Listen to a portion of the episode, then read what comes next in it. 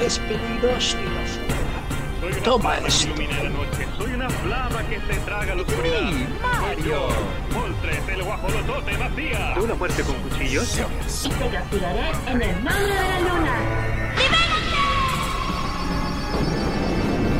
Yo estoy listo para la batalla, pero ante los enemigos hay que estar preparados.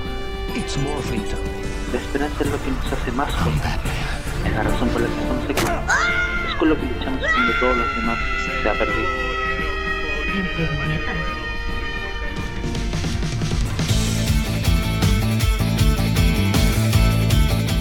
Bienvenidos al lugar donde romper la cuarta pared está permitido. Ponte cómodo en este punto de encuentro, donde el cómic, el manga, los videojuegos y el K-pop, toda la cultura pop tienen su espacio.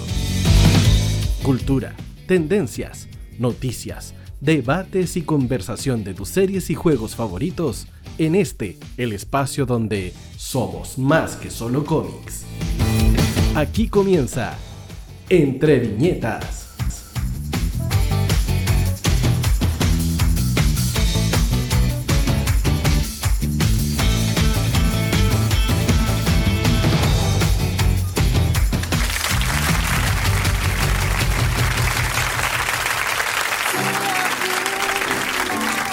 Bienvenidos queridos amigos a una nueva emisión de Entre Viñetas, porque somos más que solo cómics, en vivo y en directo a través de la 107.5 Radio Las Condes FM.cl y a través de todas las plataformas disponibles para ustedes este día viernes 3 de febrero, completamente en vivo cuando son las 5 de la tarde. El profe Panda les da la bienvenida a esta nueva sesión ñoña de tertulia de, aquellas cosas que nos marcaron la infancia, lo que es la cultura pop sobre todo. Eh, bienvenidos todos los que ya se comienzan a sintonizar. Por este, por este ratito voy a estar solito, porque los chiquillos todavía no han podido llegar, pero vienen raudos en camino a encontrarse a, esta, a este punto de encuentro, justamente que es el entre viñetas. El día de hoy, capítulo 207 en el global de, de nuestras temporadas. Eh, si lo quiere ver en la lista de la, de la Pokédex, es el capítulo Gligar. Así que em, 207 capítulos, ¿quién lo diría?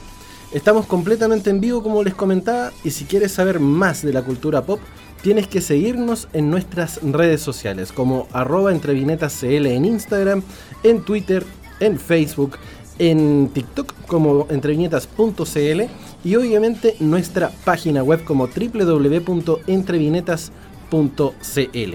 Además, obviamente seguir las redes sociales de Radio Las Condes FM.cl para que te enteres de todas las noticias que nosotros también tenemos disponibles ahí. El WhatsApp para que tú también te puedas comunicar es el más 569 22 28 85 17 más 569 22 28 85 17 para todos los que ya se están comenzando a sintonizar en este, en este capítulo del Entre Viñetas. Tengo que hacer algunas menciones también para que eh, la gente también se vaya enterando de que hay cosas muy entretenidas este fin de semana.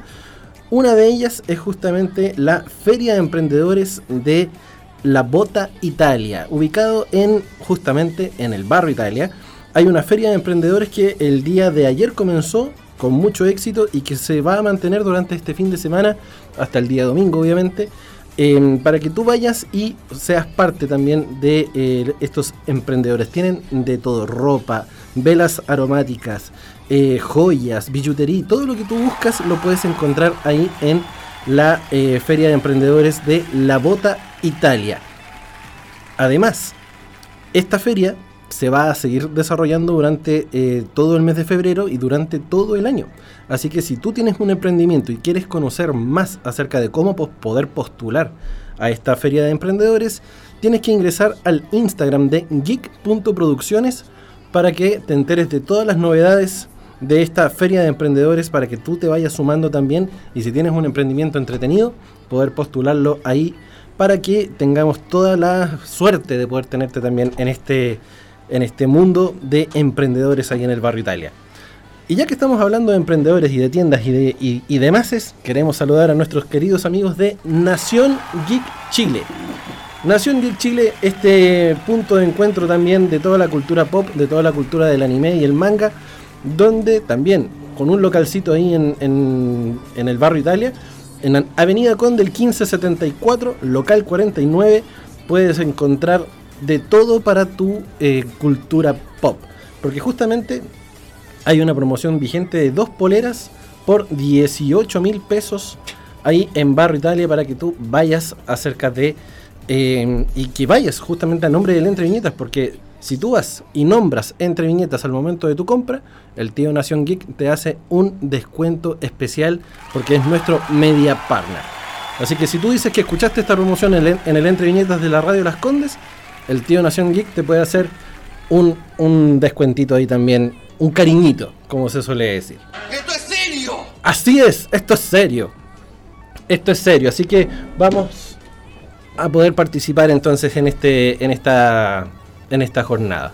Y el último saludo que quiero dar es a los amigos de fábrica de recuerdos.cl que también son parte de nuestra de nuestra casa, ya también son nuestros amigos que siempre han estado acompañándonos desde las primeras temporadas y que el día de hoy todavía están con nosotros y ellos cada vez más grandes además, porque ellos abrieron un local ahí en Walker Martínez, ahí en la comuna de La Florida, para que tú vayas e ingreses toda la, la- la, mm, toda la, la- cultura pop también que se ve reflejada en fábrica de recuerdos.cl. Porque si tienes un cuaderno, una agenda, un planner o lo que quieras, puedes tenerlo ahí justamente eh, cortesía de fábrica de recuerdos. Y tienen muchas cosas, muchas, muchas, muchas cosas. Así que vayan y aprovechen su página web. Son eh, productos eh, reciclados, no le hacen daño al medio ambiente. Así que, eh, y aparte que son un taller familiar, así que son súper, súper bacanes los chicos de fábrica de recuerdos. Yo te creo. Yo también.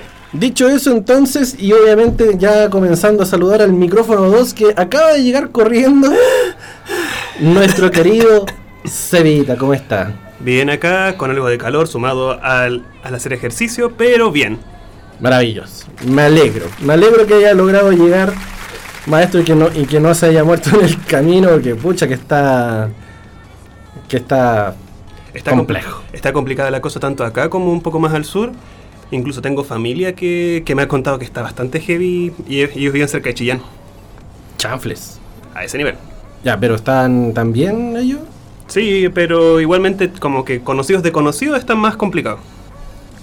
Pucha, qué lamentable. Bueno, Sí. un saludo a toda la gente del, del sur que lo está pasando mal en estas fechas con el calor, con los incendios. Así que un, un fuerte abrazo para ellos y les dedicamos este capítulo también para que no estén tan solitos. Cla- claramente no, no van a tener mucho tiempo de escucharnos tratando de, de- de escapar también de la zona de fuego, pero bueno. Esperemos que estén todos muy bien y que no hayan más mayores dam- damnificados y que solamente se, se pierda lo material, no se, no se lamente ninguna vida. Sí, eso es verdad. Es, es algo que, digamos, las cosas materiales se pueden reemplazar, pero la vida no, en ningún, en ningún sentido. Así es, así que justamente hablando de, de pérdidas también, aparte- hablando de pérdidas de, de vidas, queremos comenzar a, a hablar de en este bloque noticioso porque durante la semana tuvimos dos noticias muy duras eh, acerca de justamente eh, pérdidas. La primera fue que el lunes 30 aproximadamente eh, nos llegó la noticia de la muerte de Lisa Loring, quien fue la primera Merlina en Los Locos Adams en la serie, en la famosa serie que transmitía UCB Televisión en, en- Sí. en alguna época en los 80-90, y que justamente eh, nos cae la triste noticia de que a, raíz de un ataque al corazón eh, sufrimos la pérdida justamente de eh, esta tremenda actriz Lisa Loring, la primera Merlina en la serie de televisión. Sí, y si, si ustedes la buscan, verán una señora que quizás no les, no les dice nada, porque ella murió ahora a los 64 años, pero fue muy famosa cuando ella era joven, cuando ella hizo esta, esta escena que fue muy llamativa y que ahora también eh, eh, ha aparecido mucho y revivido con los memes, Ujú. de el baile de Merlina en, en- en el, en el living de la familia. Exacto, que, que hace bailar a largo también en ese, Sí. en ese momento. Sí, que tenían como una relación bastante cercana, incluso a nivel eh, entre los actores. Que después también como que se revivió gracias a, también este baile que tiene eh, Merlín en, en su serie Netflix. Claro. Y también Jenna Ortega hizo un tributo a, a, a Lisa Loring. Sí, de hecho hay un hay una parte del baile en la serie que hace el mismo paso que hacía ella en, en la serie lo- de, de los Locos Adams en, en, en aquel, en aquel entonces. No sé tú, pero a mí me encantan esos guiños porque igual como que traen algo nuevo pero hacen tributo a lo icónico. Exacto, exacto. Bueno, dice justamente Jenna Ortega que eh, todo fue improvisado, o sea, ella no tuvo una, una- una clase de baile, no lo, no lo coreografió con nadie, fue derechamente ella la que hizo toda la pega. Ujú. y mezcló varias tendencias de baile de aquello, de aquellos clubes góticos de aquella época y también metió también el, el baile de, de Lisa Loring en, en- en- entre medio del repertorio del baile, así que fue tremendo, fue tremendo. Sí, igual tengo bastante curiosidad ahora mencionándolo, porque no hemos fijado directamente en este rol de Merlina cuando era pequeña, Sí, pero que además que tuvo, a ver, eh, debió haber tenido como varios otros roles interesantes o guiños entre medio. sí mira, eh, principalmente se le conoció por, por el papel de, de, de Merlina en, loco- lo- en los, locos, en los Locos Adams, bien digo, pero también estuvo en la, sin- en la sitcom de Prince of Southampton y que también tuvo apariciones en otras series como The Girl from Uncle, Fantasy Island y Barnaby Jones en la, década, en la década de los 80 y fue Cricket Montgomery en As the World Turns. O sea, puras series icónicas de los 80, algunas bien underground, hay que decir, pero sí tuvo mucha participación como niña en, en estas series, en estas series de, de aquella época. Sí, igual también pensar, con 64 años, cuántas cosas debió haber vivido. Sí, un montón, un montón. Mira, de hecho nos están cayendo un par de mensajitos también acá el WhatsApp al más 569 22 28 85 17 dice Oli Oli, dice Hanan, eh, quería mandar un saludo gigante de parte mía y del bebé que debe estar pateando de seguro su pancita. Oh, Saluditos sí. Hanan. Te mandamos un, un- un gran abrazo. Y a la Hanan ya eligieron el nombre y todo, pero para mí siempre se va a llamar Quarky. Quarky. Así lo llamaron en, un principio. Quarky. Sí, eh, volviendo un poco lo- a lo de a lo de Loring, com- y como bien tú lo decías, la, la misma Jenna Ortega hizo un par de, de- de- de guiños ahí. Y también eh, subió en sus redes sociales un, un- un- un mensaje, digamos, un, un saludo también a, a la que fue su precursora.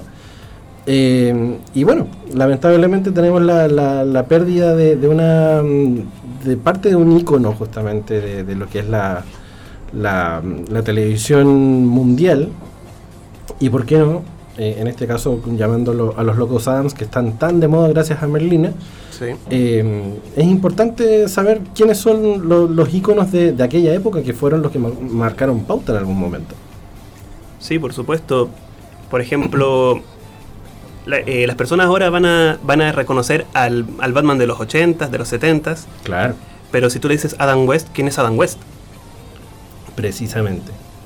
Precisamente. Es lo mismo. de- cuando tenemos la- las pérdidas de, de estos iconos o, o cuando tuvimos al primer guasón con bigote, Sí, justamente. Entonces, en esa, en esa aquella época eh, fue, fue importante pensar en que el día de hoy nosotros estamos des- despidiendo a todos estos íconos de, de la cultura pop de los 80-90. O sea, César Romero fue un tremendo, tremendo actor, no solamente a través de Batman, sino que hizo un montón de, de otras comedias también en, en- México. Y fue parte de lo que es la cultura pop. Y de hecho, el- el Batman de Ledger, o sea, el guasón de Ledger, sí.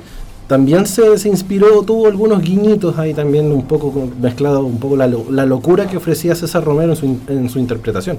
Sí, porque justamente él tenía que cubrir su bigote con maquillaje y, y eso como que se amalgamaba un poco con la, con la historia de que él tenía la cara desfigurada. Exacto.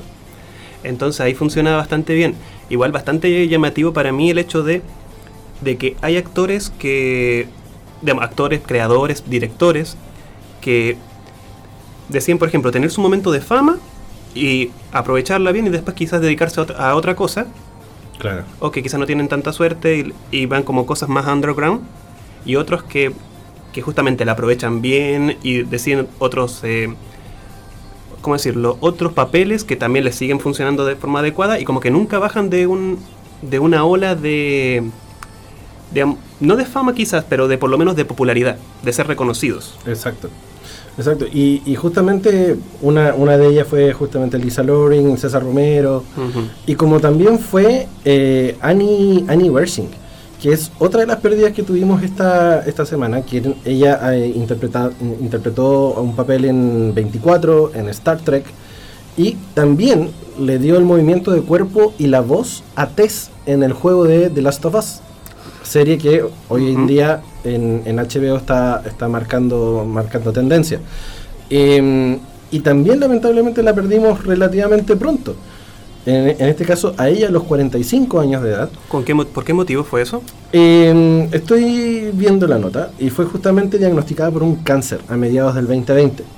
Y había mantenido su enfermedad en privado y luego de ya varios tratamientos, lamentablemente no pudo soportarlos y el cáncer se terminó llevando a Annie Wershing de, de nuestro, de nuestro lado. La noticia la confirmó justamente su esposo, eh, Stephen Full, y sus tres hijos. Muy joven, Sí, muy joven. 45 años, muy jovencita para, para perderla. De la forma que tú lo relatas, es muy similar en verdad a, a Boseman, Chadwick Boseman. De hecho, sí. Sí, eh, bueno, di- digámoslo, el, el- el- el maldito cáncer es una de las enfermedades más agres- agresivas que, que hay. Eh, y lamentablemente tiende a cobrar muchas víctimas. pues.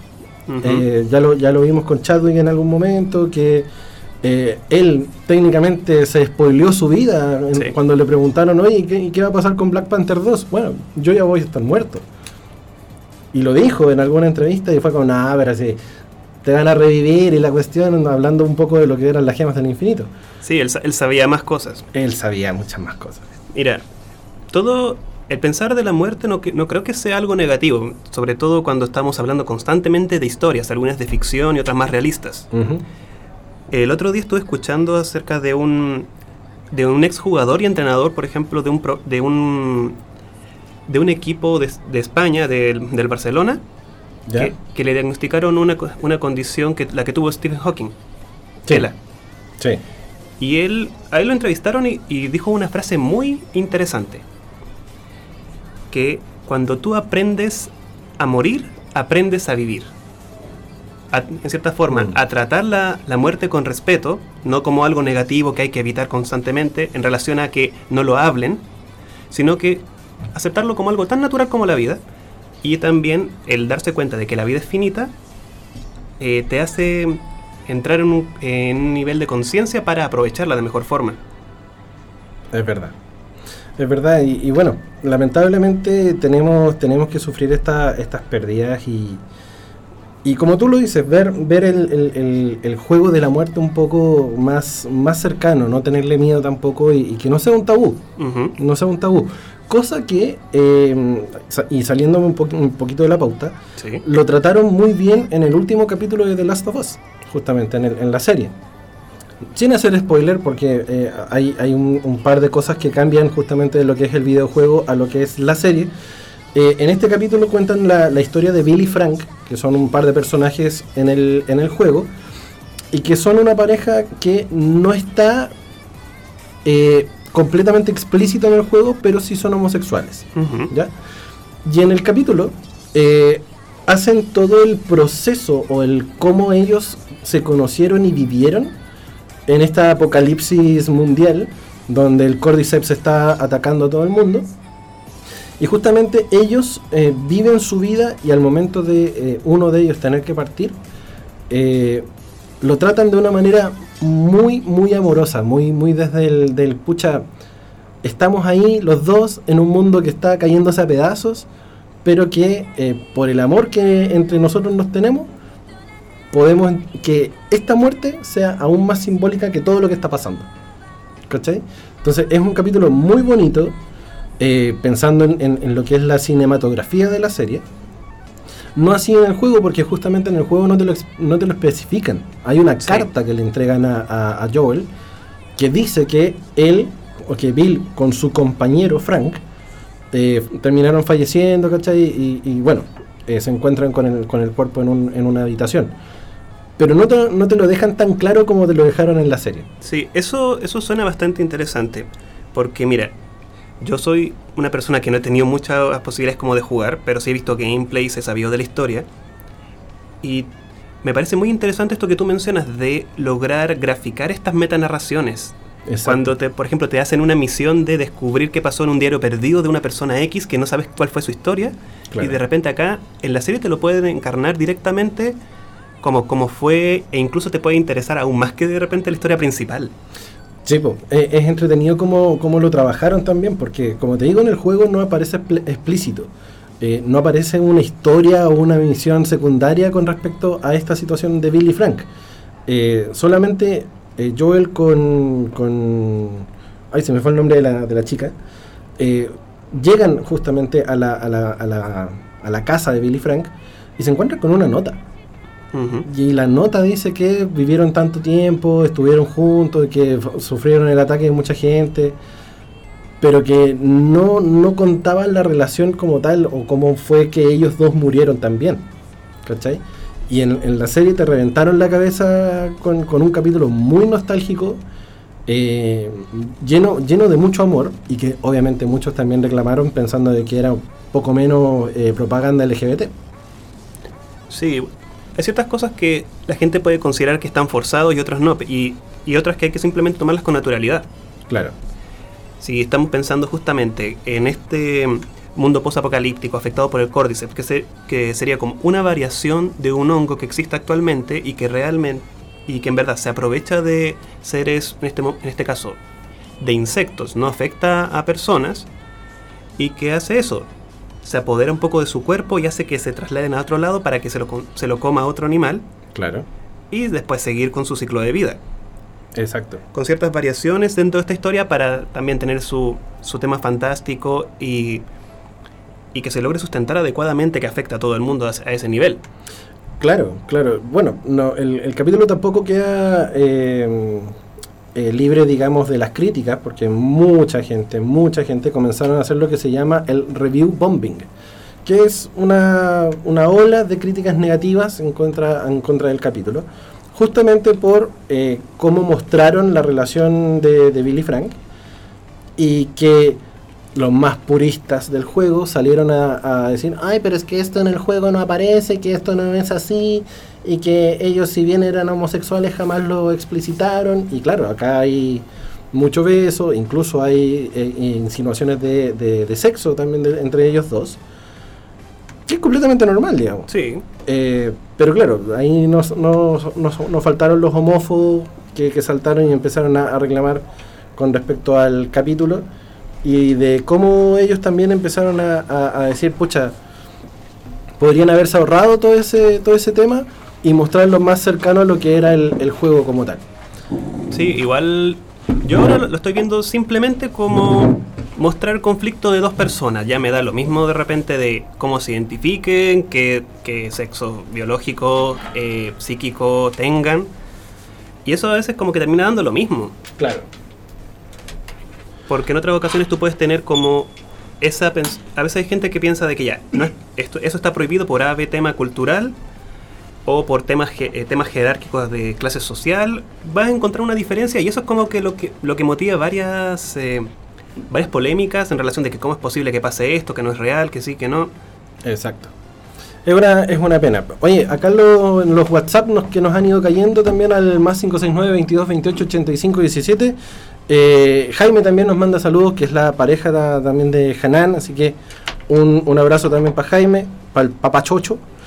Y eh, Chinito nos dice, no diga fam- eh, no, los locos Adams, diga familia Adams. Porque acá llegaron como los locos Adams, pero efectivamente su nombre, su nombre real es eh, la familia Adams. Y ahí ya lo escuchan justamente nuestra, nuestra voz número 3. Hola. Hola, ¿qué tal? ¿Cómo le va? lo invocamos Lo, estaba, lo venía escuchando respecto. Ay, gracias. ¿Cómo estás, Elías? Eh, lo venía escuchando hablando sobre mm, inclusión forzada, comillas. Estos locos eh, conservadores que se quejan de todo. Generación de cristal. Eh, respecto de, de las sofás, una serie que su tercer capítulo tuvo un review bombing brutal. Solo por esto, solo por homofobia. Sí. Terrible. Eh, Oli, Como que me estoy sumando tarde, pero hace un calor de- horrible. eh, me sumo a, a- a- Recupera tu aliento un poquito. Es que me sumo a, la- a los llamados de, mm, de tranquilidad hacia las familias en el sur. Yo Sí. también tengo, o sea, no, no tengo familia, sino que la EMI tiene familia allá, particularmente en el sector de Santa Juana, Biobío, Ñuble, Uf, en el epicentro. en el epicentro básicamente. Que tienen que huir dejando sus cosas, sus enseres materiales, porque en estas situaciones tiene que primar la vida de las personas Sí. más que lo material.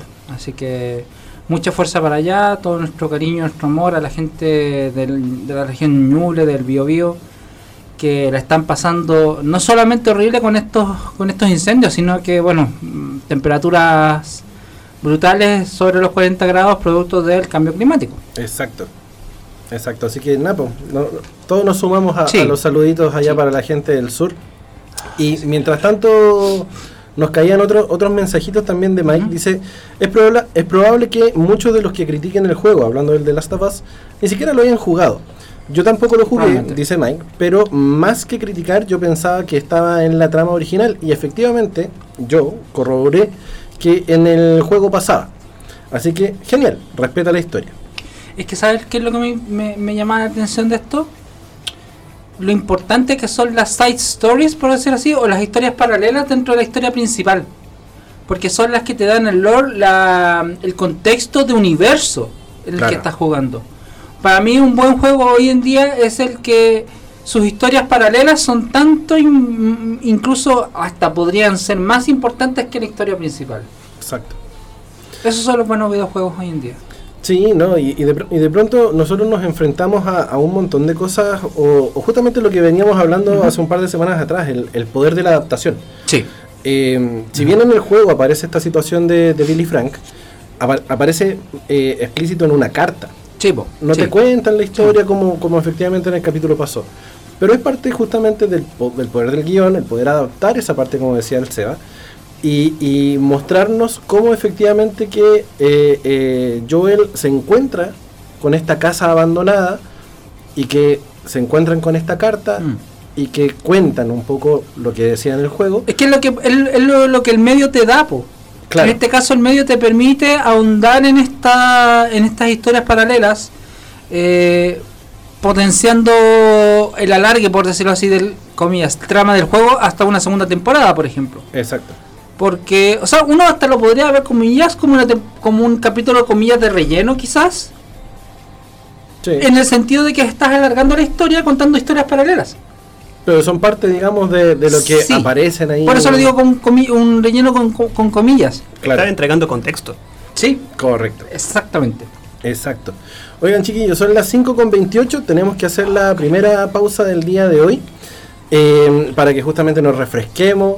Ahora que, que estamos los tres. Sí. Y se viene dentro de poco eh, las actualizaciones con respecto al live action de One Piece. eh, las actualizaciones de James Gunn con el universo de DC. Uh, eso está interesante. Y se viene la carta de ajuste también, chicos, que les tengo una pregunta impactante. Oh, sí.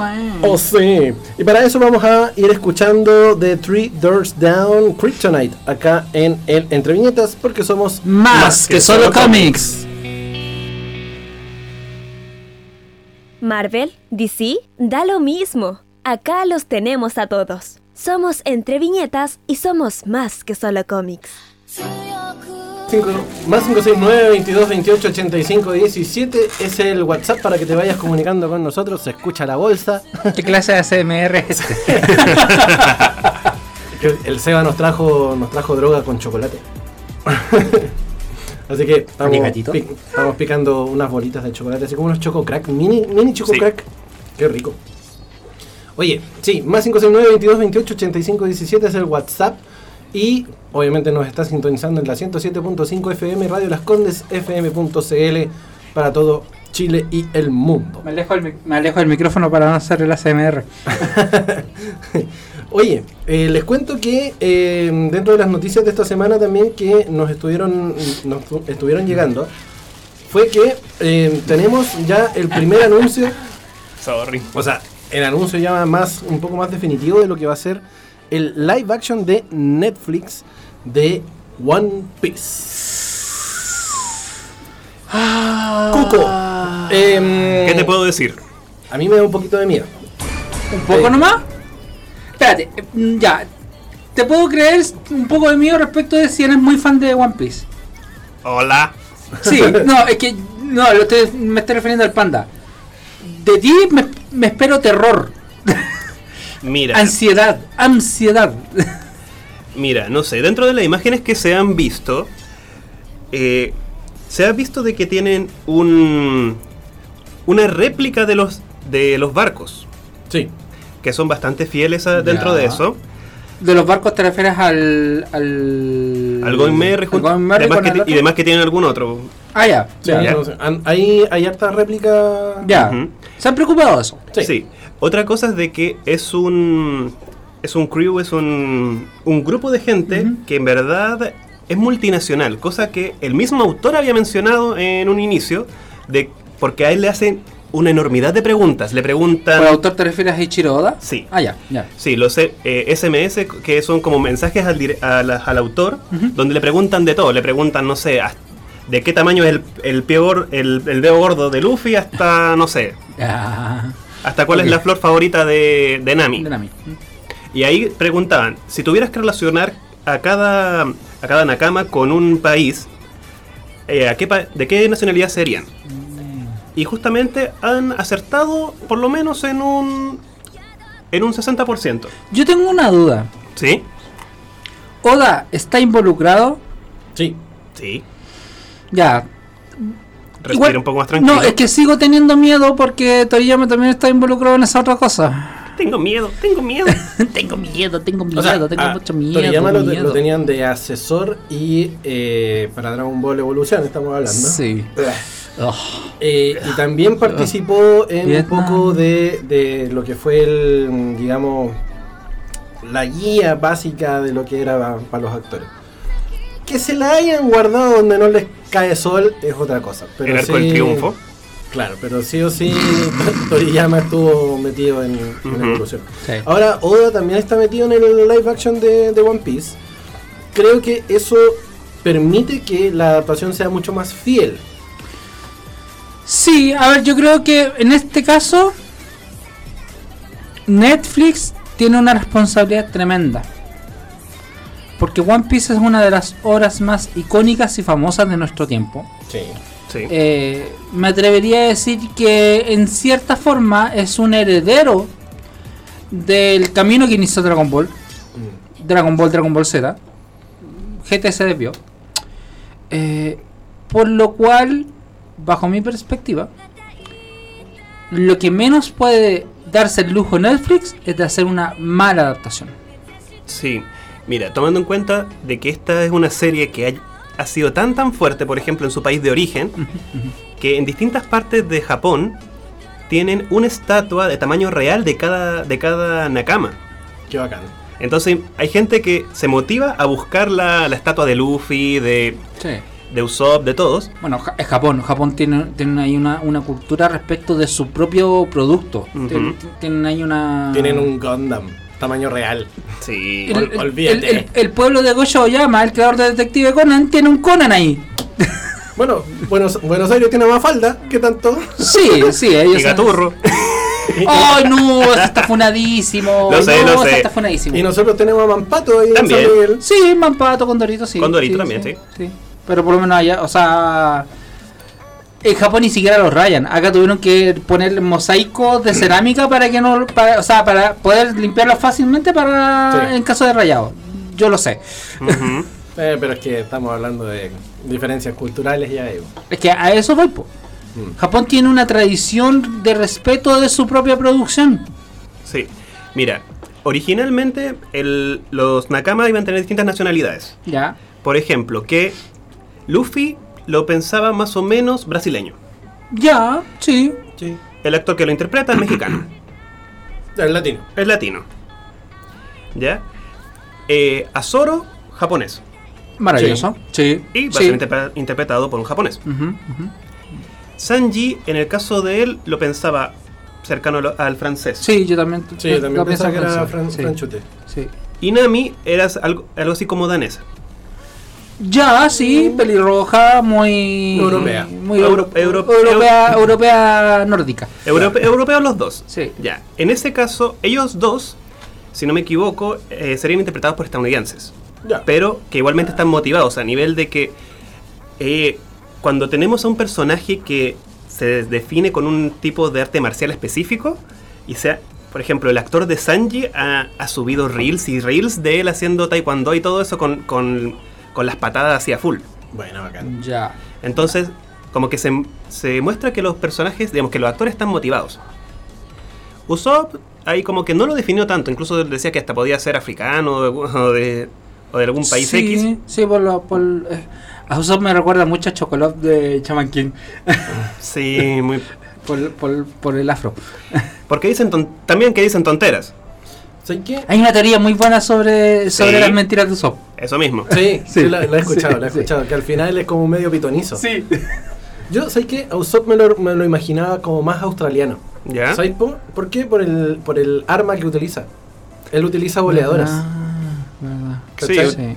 Él utiliza esto junto con esta... Ay, rayos, esta... Una onda. La onda, sí. Sí, una voladora. Muy, muy australiano. Sí, siento o yo. sea, falta, falta el boomerang nomás y Claro. el kikiridú. Claro. Sí, en el caso de... En el caso de él también sería... eh, eh, creo que sería afroamericano en ese caso, digamos, sería un estadounidense afroamericano. Sí, también lo, también lo veo más afroamericano. O sea, un australiano afroamericano no sería problema. Sudame- sudafricano. Mm. Un sudafricano ahí. Pero. Hay sudafricanos y sudafricanos, porque Elon Musk Sí, es, sud- es sudafricano. Sí, sí, sí. quería, Char- quería especificar. Theron. Eh, quería especificar qué tipo de sudafricano era. No, sí, sí sé que esos whiteys son Sí, sudafricanos. Igual también es- y igual también nosotros lo relacionamos como algo cultural, como que si hablamos de una persona que no conoce que, que existe diversidad en el mundo, te hablamos de, de otro país. Sí. Y Bueno, también en todo caso en Sudáfrica estuvo el apartheid, así que. hay, de, hay de todo en todos lados, movimientos humanos de todo tipo. Sí. Y también de que pensemos en realismo con One Piece. Como que no se llevan muy bien. Sobre todo en temas de dimensiones. Sí, las caras, las barbas, Barba Blanca va a dar mucho que hablar. Shanks, ¿quién podría ser? Ahí me llama la atención. Ah, no. Oh, De- lo había de- mencionado. Desde pensar en cómo van a ser el- los ataques de Luffy. Sí. CGI, es que tiene que ser. cla- o sea, claramente. Sí, es, es claramente CGI. El tema es cómo va a ser. Porque, ay, Sí, los me personajes acuerdo, grandotes. Es que me acuerdo. A ver, estábamos con, con, con la Emi con una cierta, por decirlo así, eh, necesidad de ver cuestiones de Chingeki.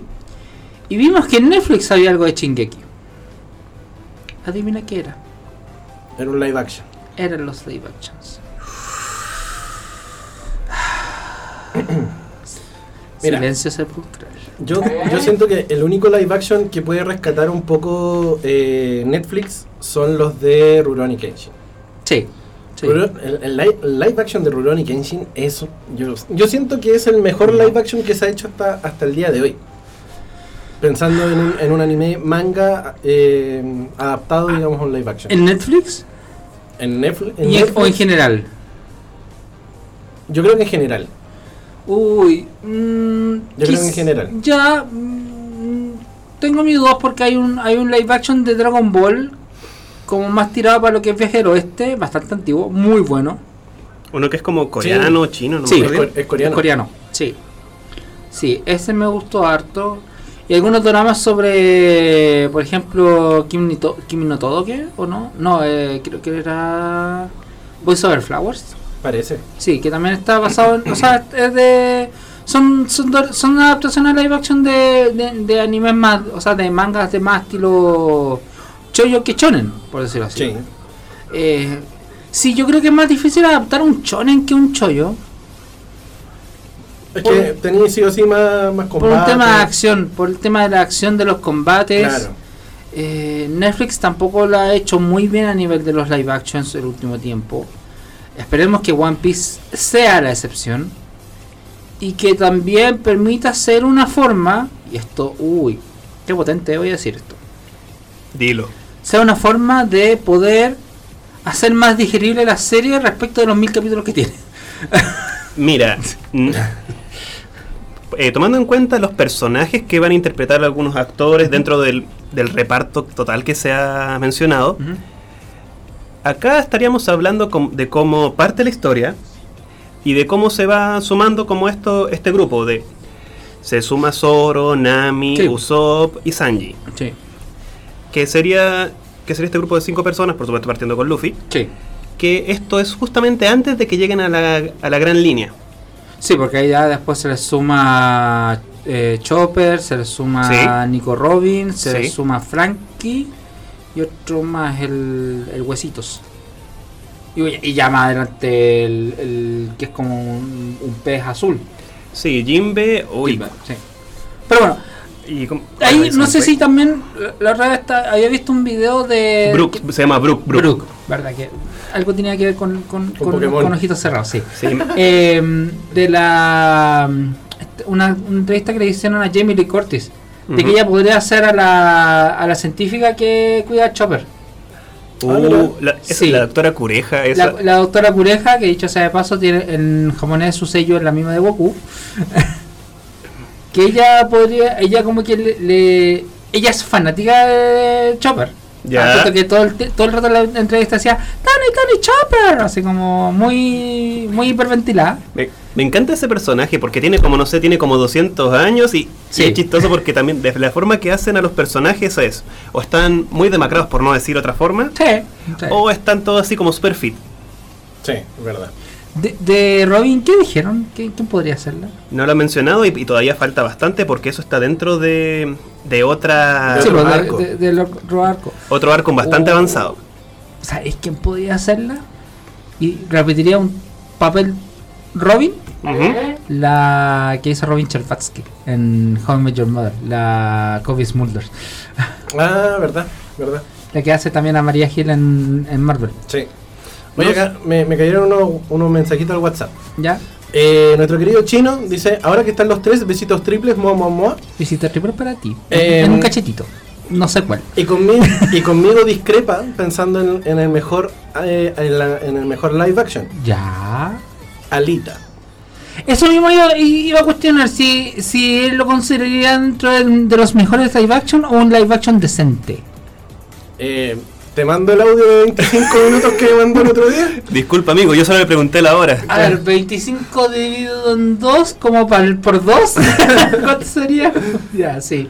Sí. Em, Quítale, quítale el tiempo así, de los sorbos de, de bebida para... Claro, y, y Para las descansar. dispersiones que de repente tiene. Y uno que otro eructo.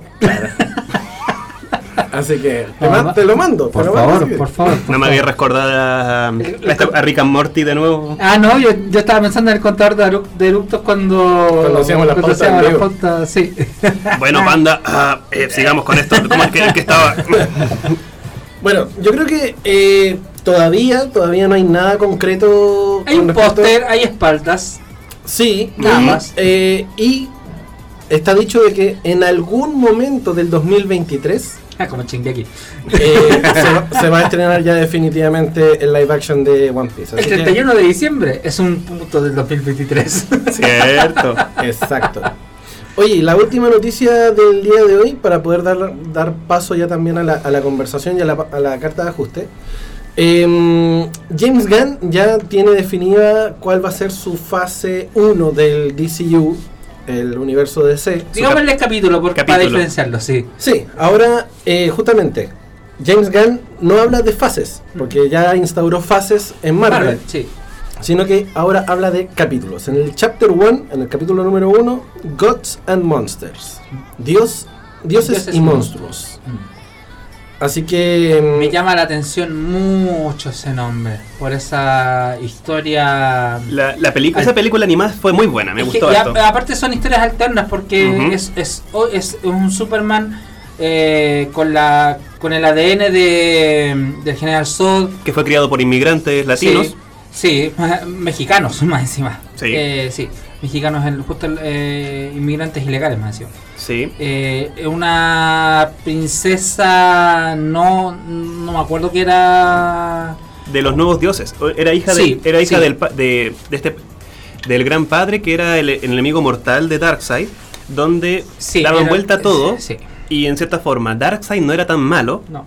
Y el gran padre, que era el bueno, termina aprovechándose de, de un compromiso de matrimonio y mata a Darkseid.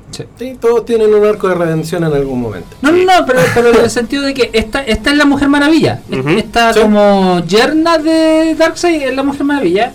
Y en el caso de, de Batman es un muchacho que tiene problemas en la sangre o problemas en, de salud. Está a punto de morirse y empieza a hacer experimentos con vampiros. Tomen, eh, digamos, copy-paste, historia de Morbius, pero en DC. Claro. Sí, sí. Sin menos, mor- sin menos, con menos morphs. Sí. No, no, va- no vamos a caer en la, en la odiosa comparativa de decirte que Marvel viene haciendo la pega hace rato, Ujú. cuestión. O sea, el- lo, lo mejor que puede hacer DC es ser una buena competencia para Marvel. Porque eso van a ser- va a servirle a Marvel. Es que por eso, yo, yo, yo quiero pensar, pensar de que James Gunn no está compitiendo con Marvel. ¿Cachai? No Porque, tiene que hacerlo.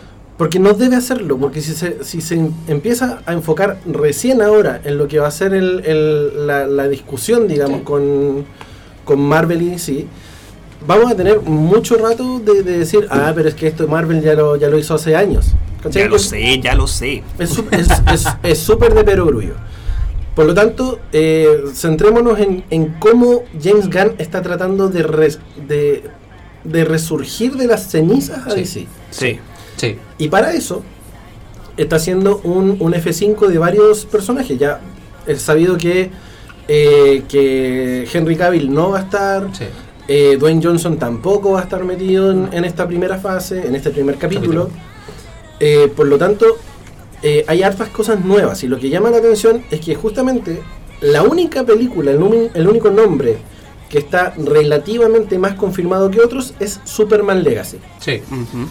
Eh, Y es justamente un reinicio del hombre de acero que no va a ser una historia de origen, No. si- sino que se va a centrar en su época de cómo equilibra su herencia kryptoniana con su vida terrestre académicamente, académicamente hablando. Vale decir que va a ser en su época escolar universitaria, Ya, como Smallville, por decirlo Smallville así. 2.0. Sí. Mm, sí. Ya. Me parece porque es, la, es- o sea, es una forma distinta de narrar la historia de, de Superman. eh, quizás vinculándolo a otros personajes con los que se verá involucrado. En ese sentido, me acuerdo de la serie Smallville que involucraba a Flecha Verde, A todos, involucraba a Flash, menos a Batman. Creo que Batman No, está Batman no, no, ¿sí? no lo, no lo tocó. Eh, es más, creo que no vi nada de Batman en este en el listado de, de- de Ujú. series. Más Sí, allá. sí, creo que sí hay. Hay, hay una que es una de, la- de las más oscuras justamente, que es The Brave and the Bold. Que es Ya. una de las etapas doradas de Batman que inspiró Verdad, justamente verdad. el título de esta Pero película. era de las últimas películas a estrenarse, ¿no?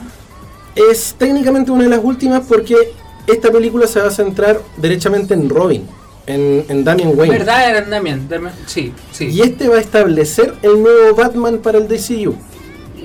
Qué raro. ¿Cachai? Qué raro, como que ya, porque estaríamos hablando de un Batman ya crecido, que ya, ya tuvo mucha experiencia, y ya está Damian, que sería como el. Que sería el último Oh, Robin conocido. No, ¿sabéis qué? Batman del futuro. Puede ser. Puede ser, sí. ¿Cachai? Porque, o sea, pensemos que no solamente. O hasta podría ser Tim Drake. También. po. Mira, no, no han dicho si van a hablar de Bruce. Sí, sí. o hablan, hablan solamente de que De Batman. se va a establecer quién va a ser Sí. el Caballero Oscuro en el DCU. Mm, No te, no te están diciendo de que va a ser Bruce Wayne. no. ¿Cachai? Puede que este Bruce Wayne que nosotros ya estamos acostumbrados esté muerto.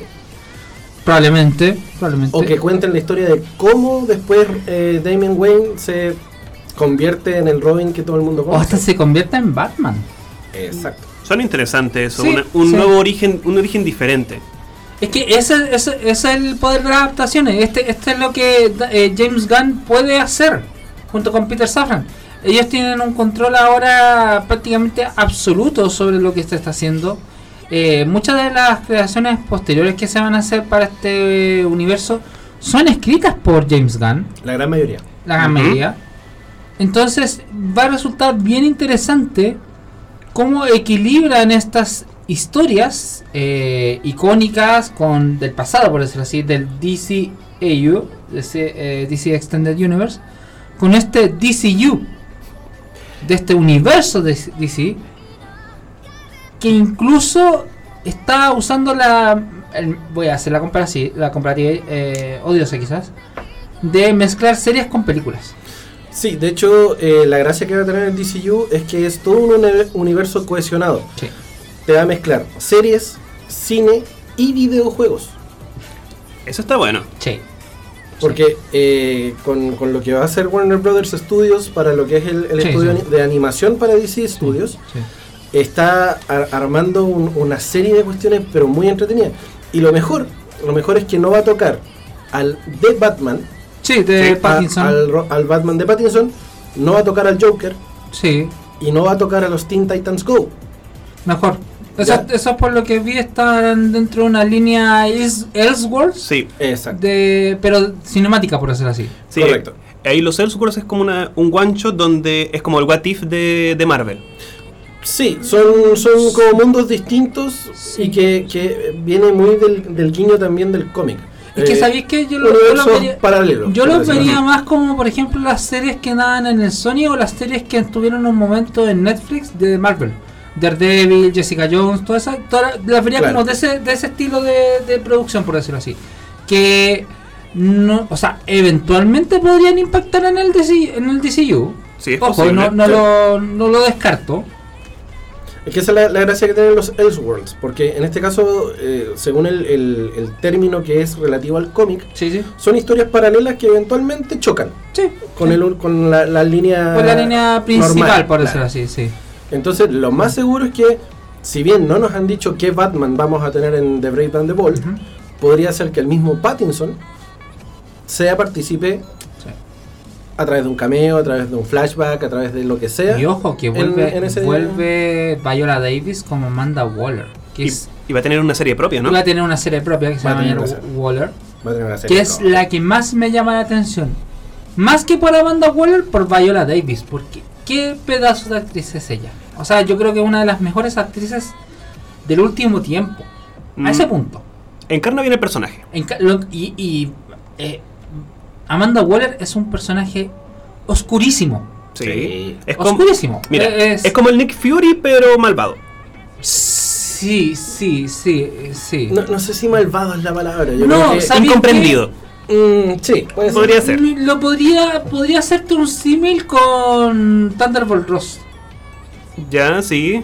Porque incluso ella formó el Suicide Squad, que Ross formó el Thunder- los Thunderbolts, que son el Suicide Squad de Marvel, por decirlo así. Claro. Sí, no, no sé cómo. No sé. no- se me olvidó el nombre de la, de la personaje que lo hace en el MCU. Que, el- que fue la que contrató al. Ah, la Condesa Valentina de Fontaine. Sí, serían como los símiles en este, en este caso. Sí. pero es que la Condesa ahí es como... Habrá que ver cómo lo desarrollan Sí, eso, pero sí, oye, sí. volviendo un poco a eso y, volviendo al tema de, de DC y alejándonos un poco, también habían ha- hablado un poco de lo que pasaba con el, el actor de Flash. Ezra Miller. Uh, No, Ezra Miller, no hay luces de que vuelva a vestirse de rojo. Ya. No dudo. Con, to- con todos los problemas que ha tenido en Hawái.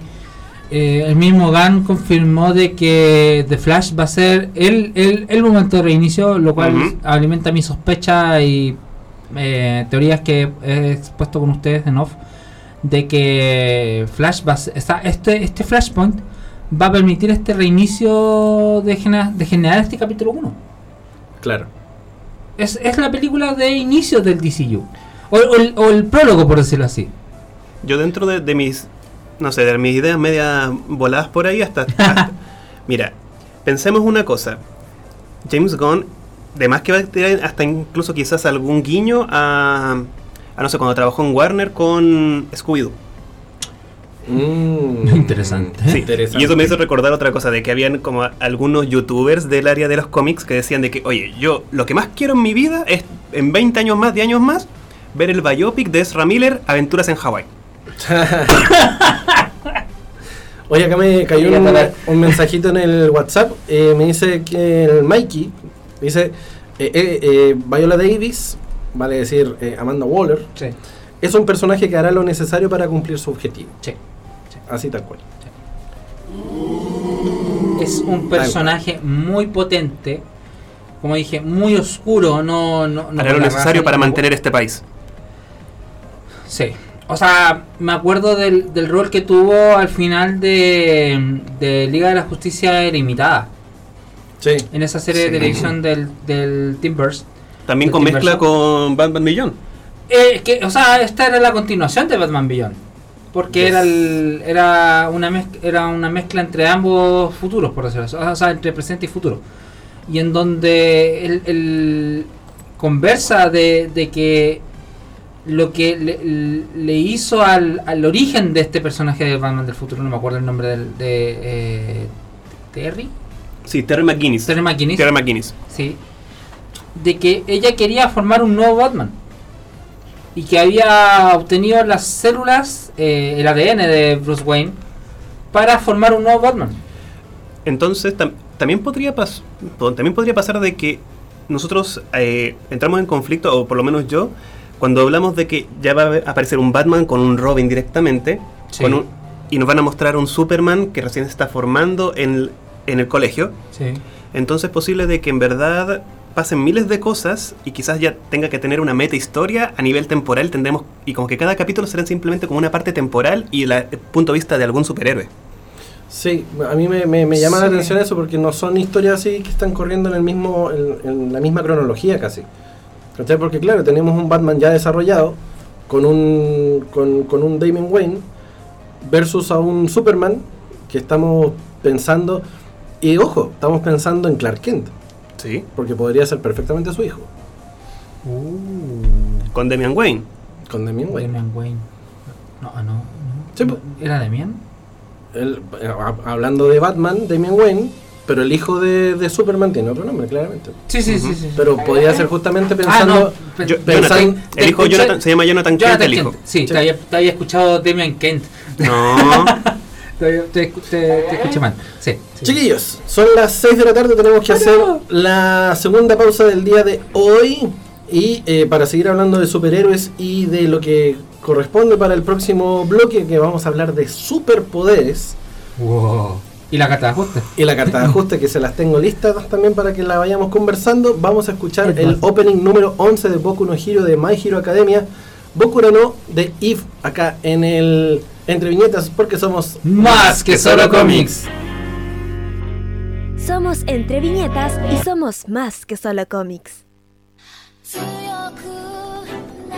107.5 FM Radio Las Condes FM.cl y el WhatsApp más 569 22 28 85 17 completamente en vivo este día viernes 3 de febrero siendo las 6 de la tarde capítulo número 207 de Entre Viñetas porque somos más que solo cómics Capítulo Gligar.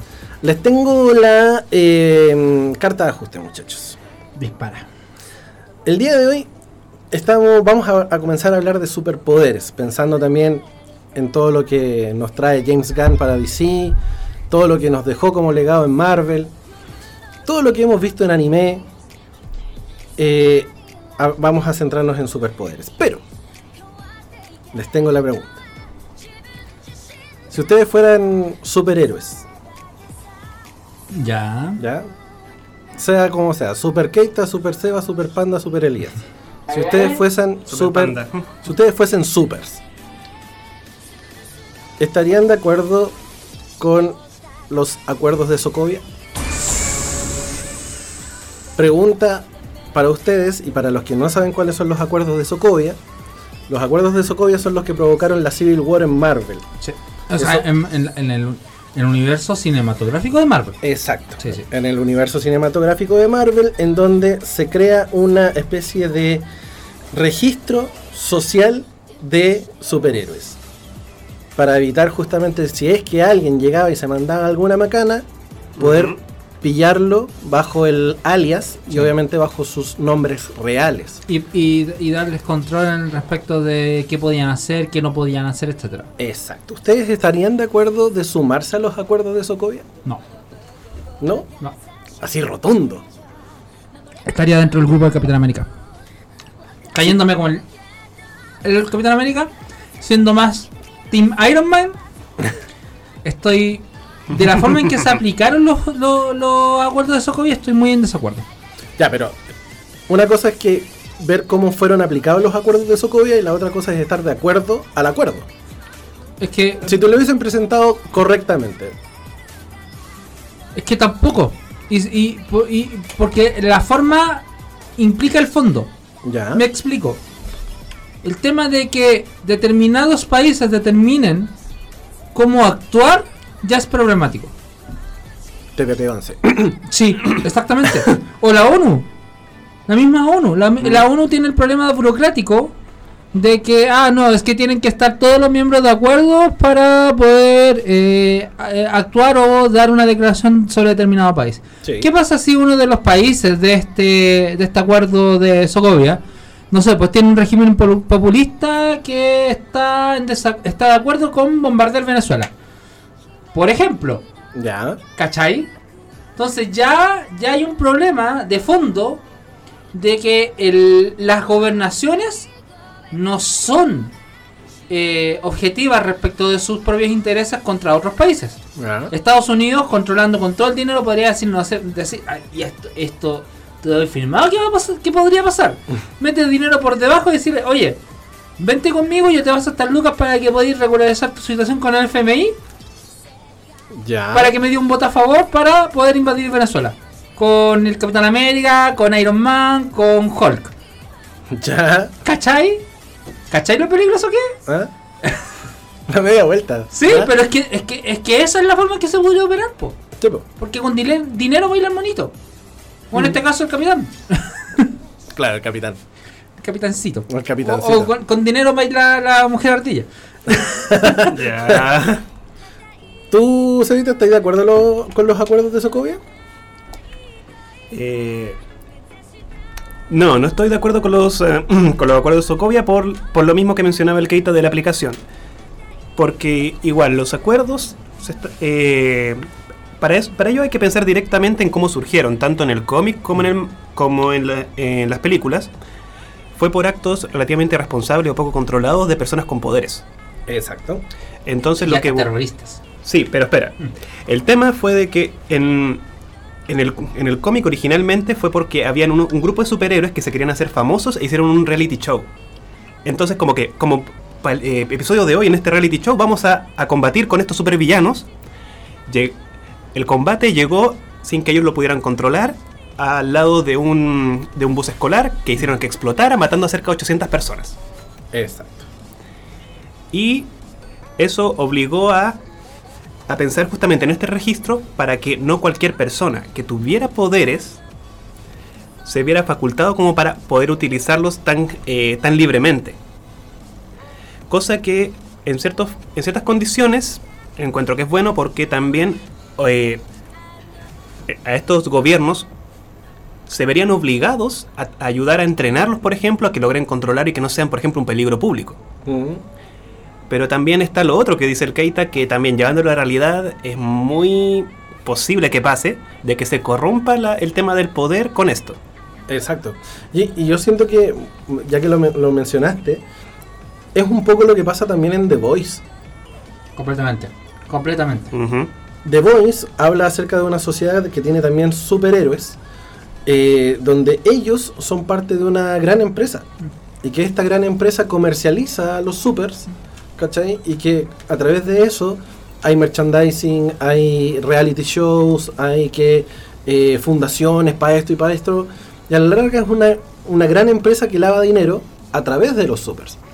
¿Cachai? Una gran crítica postcapita- postcapitalista. Exacto. Al cabo. De hecho, nuestro querido Chino Snow nos dice ahí en el WhatsApp, el señor Stark nunca estuvo equivocado. La historia, hablando del MCU, lo respaldó siempre. Mm. Profundiza, por favor. Yo, yo creo yo creo que quizás se, po- se podía referir aquí ya, de que los superhéroes o los superhumanos requerían ser controlados. Pod- podría ser en, ese, en esa parte, pero, Sí. que, pero por un gobierno lo dudo. Claro. Sí. Y Sí. nuestra querida Hanan nos habla también y nos dice que con dos condiciones Ya. estaría de acuerdo. Uno, que los registros sean absolutamente sellados y solo se abran en caso de emergencias. Digamos, para proteger mi identidad y la de mis seres queridos. Y número dos, que la comisión que los supervise sea elegida y conformada tanto por supers y no supers. Sí, Sí. Es que ahí ya estamos hablando de nuevo del, del problema de la democracia y no quiero ahondar en aquello. Porque si no, nos vamos a gastar todo el capítulo sobre... Y, y ya tenemos pensado un, pro- un, pro- un programa respecto de leyes, así que quizás ahí, ahí profundice. Ahí, Pero... guarda energía para Sí, eso, sí, guarda sí. energía para, para eso. Pero, pero sí, sí, con matices. Porque ahí estaríamos hablando del problema, el problema de las democracias como si, como si los, ele- como si los elegidos eh, obedece- obedecieran efectivamente lo- las promesas a sus electores. Claro. pensemos también en Superman, porque él también tuvo que enfrentar en la película el careo en un juicio. Sí, sí, sí. ¿Cachai? Entonces, él también eh, se vio obligado pensando en, en, chuta, ya, peleando con, me mandé tal cosa, tal, tal embarrada, y tengo que ir a explicar qué es lo que sucedió. Bueno, en todo caso, Civil War fue la primera película que se preocupó de los daños colaterales. Claro. O sea, De que- de de la batalla- en, en primer, en O sea, primer de que, la de que la batalla en New York tuvo consecuencias, de que la batalla contra Ultron en Sokovia tuvo consecuencias, etcétera. Exacto. El problema es que sí, se, se, se generó a raíz de ataques terroristas, en este caso de Crossbones, en este caso de una invasión alienígena, en el caso de la batalla de Nueva York. Entonces sí, hay situaciones en las que propiciaron estos acuerdos. El problema es que tampoco tenías una parte, por decirlo así, digamos, eh, objetiva de plantear los acuerdos, que en este Claro. caso era el subsecretario Ross. Que aparte poco- que ya le tenía sangre en el ojo a los superhéroes, por- al, al- al Por ser Hulk. enemigo de Hulk. Y es un poco también lo que plantean en The Voice, de que, bueno, eh, Homelander viene, Sí. rescata, eh, hace, todo, ha- hace toda su pega de héroe, pero claro, el daño colateral que deja es como, bueno, ustedes como sociedad se lo arreglan, gracias, yo me voy, y se va volando, ¿cachai? Y es un poco lo que siempre hemos estado acostumbrados a ver en, en cualquier serie, incluso en el anime. Pucha, es, co- es como el chiste que hacíamos de, de niños de el- el- Angel, eh, Angel Grove era la ciudad que más rápido se reconstruía después de cada ataque de monstruo en Power Rangers. Sí. Oye, ¿y saltadilla? Del Dragón, ¿Y saltadilla?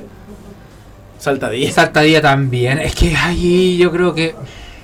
Sí, hay un tema, de- no sé si es un tema de reconstrucción o qué, pero qué ciudades más millonarias, loco. Mira, deberían aprender de, deberían aprender de Neo Tokyo en Evangelion que cuando pasa algo, la, la- Se hundía. Se hundía. Se hundía, sí, sí. Deberían sí. aprender de Goku y cada vez que iban a pelear en la ciudad decían, no, vamos, No, vamos- vámonos a otro lado, porque Sí, si no sí. vamos a dejar la En- vamos a en, un descampado para poder. Abriendo la opción para varios memes. Sí, Claro. sí, sí. Vamos a un descampado para que puedas destruir el planeta tranquilo. Yo tampoco estoy de acuerdo con los acuerdos de Sokovia. Ya. Eh, siento, siento que eh, a la larga es como perder la libertad del héroe. Sí. ¿Cachai? Má- Más allá del tema político, del tema democrático, del, del- del cómo se generan los acuerdos, el trasfondo del acuerdo es justamente llevar un acuerdo, o sea, un registro de superhumanos para cosa de que si es que alguien se manda alguna macana, saber a quién echarle la culpa. O sea, de, de, de, de darle responsabilidad al, al Claro. ejecutor, por decirlo así. Exacto. Sí, sí, sí. De darle responsabilidad a los héroes de sus actos. En ese sentido, no, no digo que el, su- el- el héroe se libre de tener que dar alguna compensación a la ciudadanía por haberse echado un edificio. Loco, ¿hay algún super- superhéroe cuyo poder sea, voy a ponerlo en términos muy ñoños de videojuegos, Aegis? Me ¿Cómo- perdí. ¿Cómo así? ¿Alguna vez utilizaron el código Aegis en Age of Empires 2? De Eh, reconstrucción rápida, o sea, de ah. construcción rápida. Sí. Debe haber alguno. De- porque ese, ese Flash. sería un terrible. Sí, pero es que no, en el sentido de que. O sea, que Flash, no Flash es veloz, pero no sé, un superhéroe que, no sé, con un snap pueda construir, reconstruir un edificio de una. Bueno, estamos hablando de control de la realidad. Eso es posible. Sí. Está, está también- está un super, había un superhéroe en Boku no Hero que era que Cementos. podía cementos que podía hacer ce- cosas de concreto. Cementos puede generar cemento y lo seca al toque. Ya. Así, Como- como- como- reconstruir un puente listo. Por eso, así como tu poder, tu poder es reconstruir ciudades. Mírate, si tú estás al interior, todo está hecho de, de barro, con Terra lo, lo reconstruye al tiro. pero que Terra se, se corrompió con. Pero, eh, pero que el poder existe, existe. Sí, sí, sí, sí. Ya, entonces, en definitiva, nadie acá está de acuerdo con el acuerdo de, los acuerdos de Muy populista. Sí. Muy populista. Sí, sí. Promete, promete. Sí, No. es verdad. Eso mismo. Programa por eso- apto para niños. Por, por- por eso no lo terminé. ¿Por, por qué? por- Por eso no terminaste. Claro. ¿Por qué estamos hablando de los acuerdos de Sokovia? ¿Por qué estamos hablando de, de- de tanto super, superhéroe y superpoder? Porque el día de hoy queremos hablar justamente de superpoderes y la responsabilidad que conlleva el hecho de tener o no tener superpoderes. Es ahí el dilema, como es el título del día de hoy. Pero, una calavera. ¿qué es un superpoder? Bueno, podemos separarlo justamente la palabra en dos partes. Super, que sería la, eh, algo que estaría so- eh, sobre sus... eh, La norma. so- no, digamos, sobre sus similares. Sobre sus Ya, similares. sí, sí. Y po- poder sería la facultad o habilidad de poder hacer algo determinado. Entonces sería como una habilidad de hacer cosas de mejor forma o de una, de una forma muy especial en comparación a los demás. Yo creo que aquí también tenemos que tomar en cuenta de que hay muchos superpoderes que son, por ejemplo, eh, aumentar las capacidades humanas dentro de las capacidades que ya tenemos, y hay otros que son crear capacidades. Entonces ahí hay hartas cosas que en verdad depende de la imaginación del, del autor. El primer caso me recuerda al patriarca de Namek. Ah, Que el que el desbloquea potencialidades. Sí, pues, de- el- o sea, desbloquear el potencial mayor de, un, de una persona. Claro. Pero el segundo me huele más a como. A como la energía de control. Sí, también. Son cosas que, no que básicamente que no están dentro de lo, de lo nuestro, digamos, de nuestras facultades, pero que, por ejemplo, por la imaginación, la ficción, puede, cre- puede surgir. Claro. Yo le estuve dando vuelta harto a este, a este concepto y me surgieron como unas ideas clave tanto de cómo podemos definir un superpoder, de alguna forma como ahondarlo, y después un poco cómo podría complejizarse esto en, en una trama. A ver. Ya. Mira, el primer concepto sería el control del poder. Ya. Sí. ¿Qué sería para ti, digamos, pues podría ser la diferencia entre tener un, un poder, una bendición o una maldición? Ah. Cyclops, por ejemplo. Cyclops. Puede, puede crear, él puede crear rayos con los ojos, pero no tiene que utilizar una herramienta para poder controlarlo. No lo puede hacer voluntariamente. Mira, eh, y voy a ocupar términos que me pasaron en la universidad. Ya. En, en algún momento, a nosotros nos- nos- cuando estábamos pasando pensamiento científico, nos decían que cualquier ciencia o aplicación de la ciencia a la larga es como un martillo. Te puede servir como para poder construir algo, Como para matar. como para romperle el cráneo a un segundo. Sí. ¿Cachai? Entonces, en ese sentido, va a depender del índice moral de la persona que te permita decir que es una maldición o una bendición tener un superpoder. Ujú. Buen punto. Sí. ¿Cachai? Sí, ahora, eso mismo, ¿qué pasaría si justamente tú no tienes ningún control sobre este poder y se desborda? Como suele pasar, por ejemplo, en historias de origen de repente de algunos mutantes, que no sé, eh, creo que se llama Kitty Pryde la que podía traspasar las paredes. Sí. Y ella, no sé, soñaba algo, tenía un mal sueño y de repente despertaba en, la- en el sótano. sí. Sí. Entonces ahí algo súper heavy. Bueno, es lo que le pasa también a, a Rogue en X-Men. Mm. Que ella no tiene la, la posibilidad de, de evitar. Ya, a ti no te voy a quitar la- los poderes, sino Sí. que al Keita cuando yo lo toco. Rogue, eh, a través del contacto físico, le roba la energía vital a las personas ¿Sí? Y sus poderes. y sus poderes. Sí. Entonces es como lo mismo que habíamos hablado la otra vez de cuando pregu- se preguntó de qué poder a nosotros nos gustaría o no nos gustaría. Y ahí yo mismo mencioné, no me gustaría tener eh, la capacidad de leer mentes pero sin control. Claro. Porque ahí sería como tener, es como el super oído de, de Superman. Eso mismo te iba a Él- decir. Él tiene que, que ir filtrando todo eso porque él tiene unos sentidos tan agudos que en verdad llega a escucharlo todo. Y eso como fue una de las partes que, que causó como un pequeño beneficio en comparación a Sod, por ejemplo, en la película, ya que él quedó abrumado de todos estos estímulos. O el mismo Xavier de First Class con Days of Future Past. Sí, también. Que al principio, o sea, no se especificó tanto en, en First Class, en, en X-Men en primera generación, sino en Días del Futuro Pasado, que este Xavier, este de Macaboy, estaba abrumado porque decía tantas voces, tanto sufrimiento, que él no podía controlar su poder. Sí. Lo mismo de Bruce en Todopoderoso. Ujú. Sí, Bruce Almighty, sí, Sí. de- sí, Ahí, de Jim Carrey. mira, lo, lo último como para este concepto, no sé si él, por- para pasar quizás a otro que, se, que estaba pensando, era, por ejemplo, el tema de Superman, de que él es invulnerable, que nada lo atraviesa, que nada, ningún Mm. elemento lo atraviesa. Y eso es bueno y malo en relación a que si lo quiere atravesar una bala, no lo va a hacer. Exacto. Pero si, por ejemplo, requieren hacerle algún in- alguna intervención, por ejemplo, quirúrgica o algo, no van a poder hacerlo. Exacto. A menos de que tengan el implemento específico.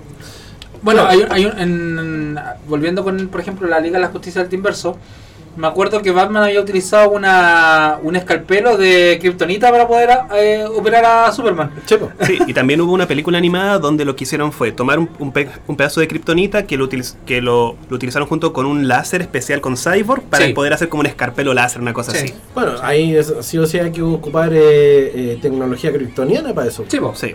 O sea, sa- sabemos que O- en, ese, en ese sentido Superman, Superman es un ser todopoderoso en que ningún arma terrestre lo puede dañar. Sí. Técnicamente sí, ¿Cuál? una luz roja. Pensando en Redson, en Superman, Re- o sea, en Superman, hijo rojo, Redson, el Batman de esa realidad lo encierra en una habitación que eh, simula sol rojo. Y eso debilita a Batman, o sea, a Superman. Chepo. Y esa sería la forma como de, esa, esa sería como su de operando. La forma de debilitar a Batman es, es decirle que. No, pero. Ah, de Batman. La forma de debil- de debilitar a Batman es decirle sal, eh, salva a Marta. Claro. La debilidad de, de- de cualquiera de los dos es decirle, Ah, Marta. Marta está en peligro. Mira, otro concepto que, tam- que también estuve viendo era el conocimiento de este poder. Por- Ya. Porque lo mismo, tú, men- tú mencionaste al profesor X. Sí, sí. ¿Qué pasaría si tú no sabes que tienes un superpoder y piensas que tienes esquizofrenia? Wow. Guau. Buen punto. Es lo que me pasa con los daltónicos. Los daltónicos verán los colores verdaderos. No, la, la otra, vez, la otra vez escuché de que, no- de que a los daltónicos, ellos los ven, la- la forma- los ven de forma diferente y, y eso pre- permite de que ellos vean otros patrones de colores donde nosotros, por ejemplo, vemos todo igual, cosa que también los, los llega a ser incluso útiles en contextos como el camuflaje. Sí, sí. Sí. Entonces, igual eso es interesante porque si tú ves a una persona que no sabe que tiene alguna condición, sea la que sea, acá estamos hablando de superpoderes, por ejemplo, sí, también sí, el daltonismo, ahí no vas a poder tomar las medidas adecuadas para compensarlo o para entrenarte, por ejemplo, hasta quizás muy adelante. Entonces, igual eso es algo complejo. No, sé si, si le, si le ocurre a ustedes a otra, otro caso como para mencionar esa, esa idea. Mm, no, me, me quedé pensando en, la- en las debilidades de Superman, güey. ya. Mira, otro, otro tema sería como la magnitud. La ¿A qué me refiero con esto? Porque varias veces tenemos superhéroes que tienen poderes muy similares. Ya. Entonces, como que siempre hablamos, por ejemplo, de escalas de poder. De que este puede levantar 100 kilos, este 1000 kilos, este... La clásica Goku, Goku versus Superman. Claro. Entonces, ahí puede ser de que quizás mezclado con lo anterior, tengamos a alguien que tenga, tenga poca fuerza, en por ejemplo, ya, que no tenga tan que no sea el más fuerte de todos, pero que tenga muy buen control en comparación a otro que tenga mucha más fuerza, pero no lo logre controlar bien. Bueno, que ahí gracias a eso se generan las comunidades o ligas a la Ujú. larga, ¿cachai? Porque Sí. entre todos pueden juntarse y hacer un, un- un buen equipo Como en One Punch Man. para que se equiparen, claro. Ujú. Y, y es lo que hacen también en Boku no Hero, lo que hacen en la Liga de la Justicia. Sí. ¿Cachai? A la, larga, de héroes. a la larga es poder equilibrar, ya, si yo tengo super fuerza, a lo mejor soy más lento. Entonces necesito a alguien rápido que me ayude. Sí. ¿cachai? Y ahí vamos armando un, un buen equipo, un buen team, para que podamos equiparar las fuerzas, justamente. sí. Porque, No me- no- porque, pucha, sorry, y pensando, pensando justamente de, de vuelta en Superman. Superman lo puede hacer todo solo. Sí. Técnicamente. Técnicamente sí. Sí. ¿Cachai? Porque es súper rápido. En las películas tuvimos la suerte de verlo cambiar el, el, el- la, la- Ay, ese, ese, ese el giro giro... de la Tierra. Ah, en- Ese giro argumental. literal. En, en las películas de Christopher Reeve. Claro, entonces. No sé, hemos visto, hemos visto a Superman acarrear planetas con cadenas. Entonces. Técnicamente lo puede hacer solo todo. Sí, pero por ejemplo, está ahí comparando la velocidad de él, la velocidad de Flash y por ejemplo la velocidad de Shazam o la velocidad de Mercurio, que también sería otro personaje que existe en, el Mm. universo de DC. Sí. Claro, claro. Por eso de pronto es como... ¿Será necesario tener una vasta gama de, de, de, de su- superhéroes, considerando que todos a la larga pueden tener fuerza sobrehumana a través de la velocidad, qué sé yo, lo que sea, eh, y, y tener más, más superhéroes para cubrir distintas áreas? ¿O es solamente porque así abarcamos más terreno? En caso de que queden catástrofe, no sé, po, en Timbuktu y ya mandemos a Flash. O incluso hasta por un tema moral, por ejemplo. También. Porque puede que, o sea, ¿qué pasa? eh, La, la, la temática de Injustice, por ejemplo. Ah, claro. De que tú tienes a este ser todopoderoso, que es Superman, dictador, toda la cuestión, pero que tienes esta otra contraparte, que es Batman. Que no es un superhéroe, pero, o sea, técnicamente sí ahora es un superhéroe, un metahumano, con Que su gran poder es su billetera. Sí, la super billetera. Mm, Difiero, ahí su, su gran poder es su mente. Sí, pero Sí, Inteligencia. sí, es muy eh, asquerosamente Pero inteligente. imagínate, imagina- Sí, sí, imagínate super inteligencia, ya perfecto. Tenemos otro superhéroe, otro superhéroe comillas, super inteligente, el detective Conan. El detective Conan sin plata es un cabro chico muy inteligente, Sí. pero no tiene los artilugios que tiene justamente Batman. Claro, tiene al, al- al- al otro al otro loco que le hace los inventos con la corbata, que le, le mueve las a la zapatillas. casa. Claro. Sí. Pero técnicamente él es Alfred. Ujú. Agasa es Alfred, sí. Sí, ¿no? Sí. Agasa es Alfred. Sí. Wow. ¡Boom! Mira, no sé si alcanzamos, pero hay- un último concepto que quería como abordar era como las condiciones. ¿A qué voy con esto? De que hay algunos poderes que tienen condicionantes para que se puedan ejecutar o de repente una, un retroceso, por así decirlo, como un efecto contrario cuando tú lo utilizas.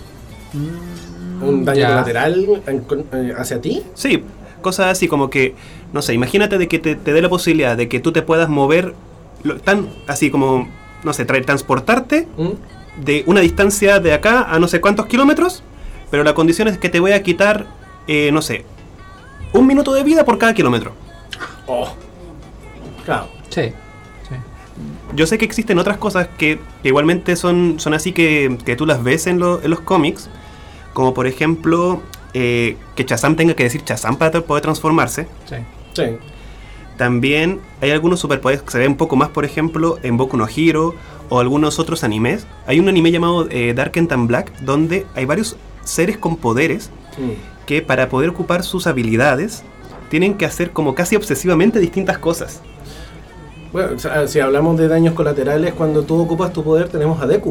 Ujú. Que cada vez que él ocupa el, el All for One, eh, termina fracturado.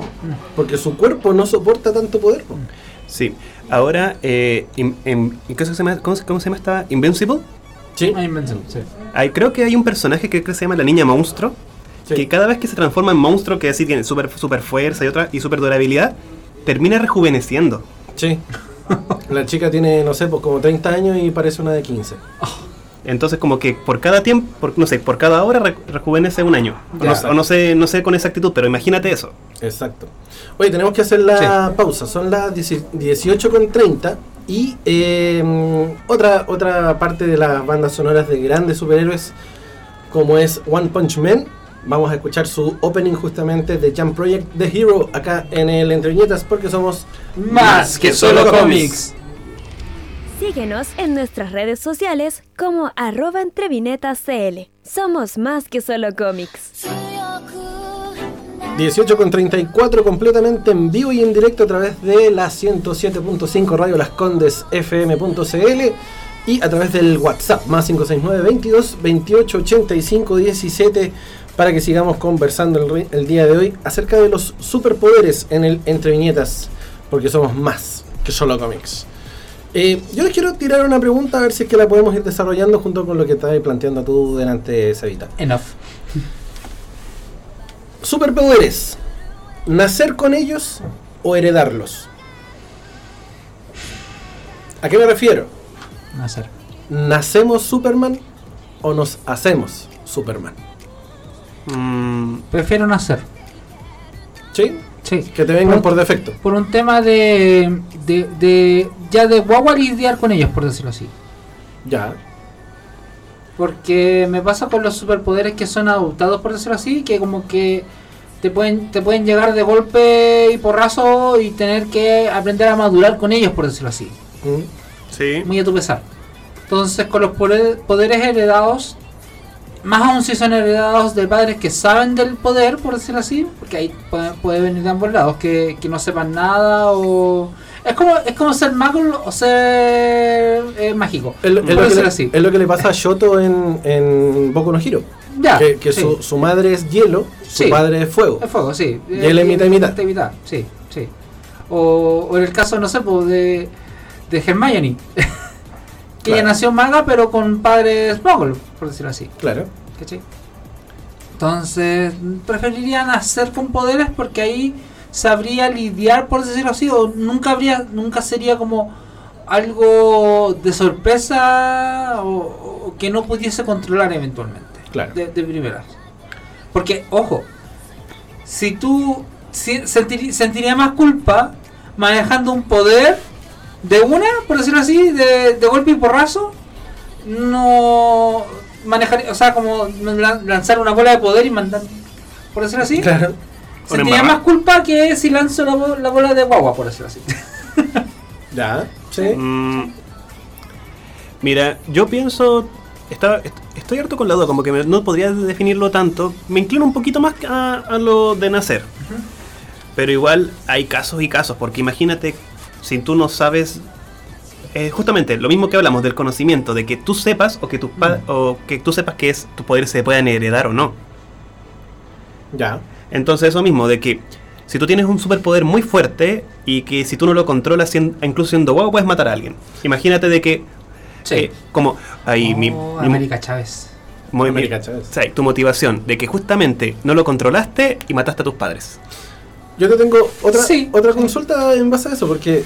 Ya, Ma- perfecto. ma- Me acordé de la América Chávez de, de Strange. Na- nacemos superpoderosos, Ya. pero normalmente, mediante vamos creciendo, uno va bloqueando ciertas cosas, Obvio.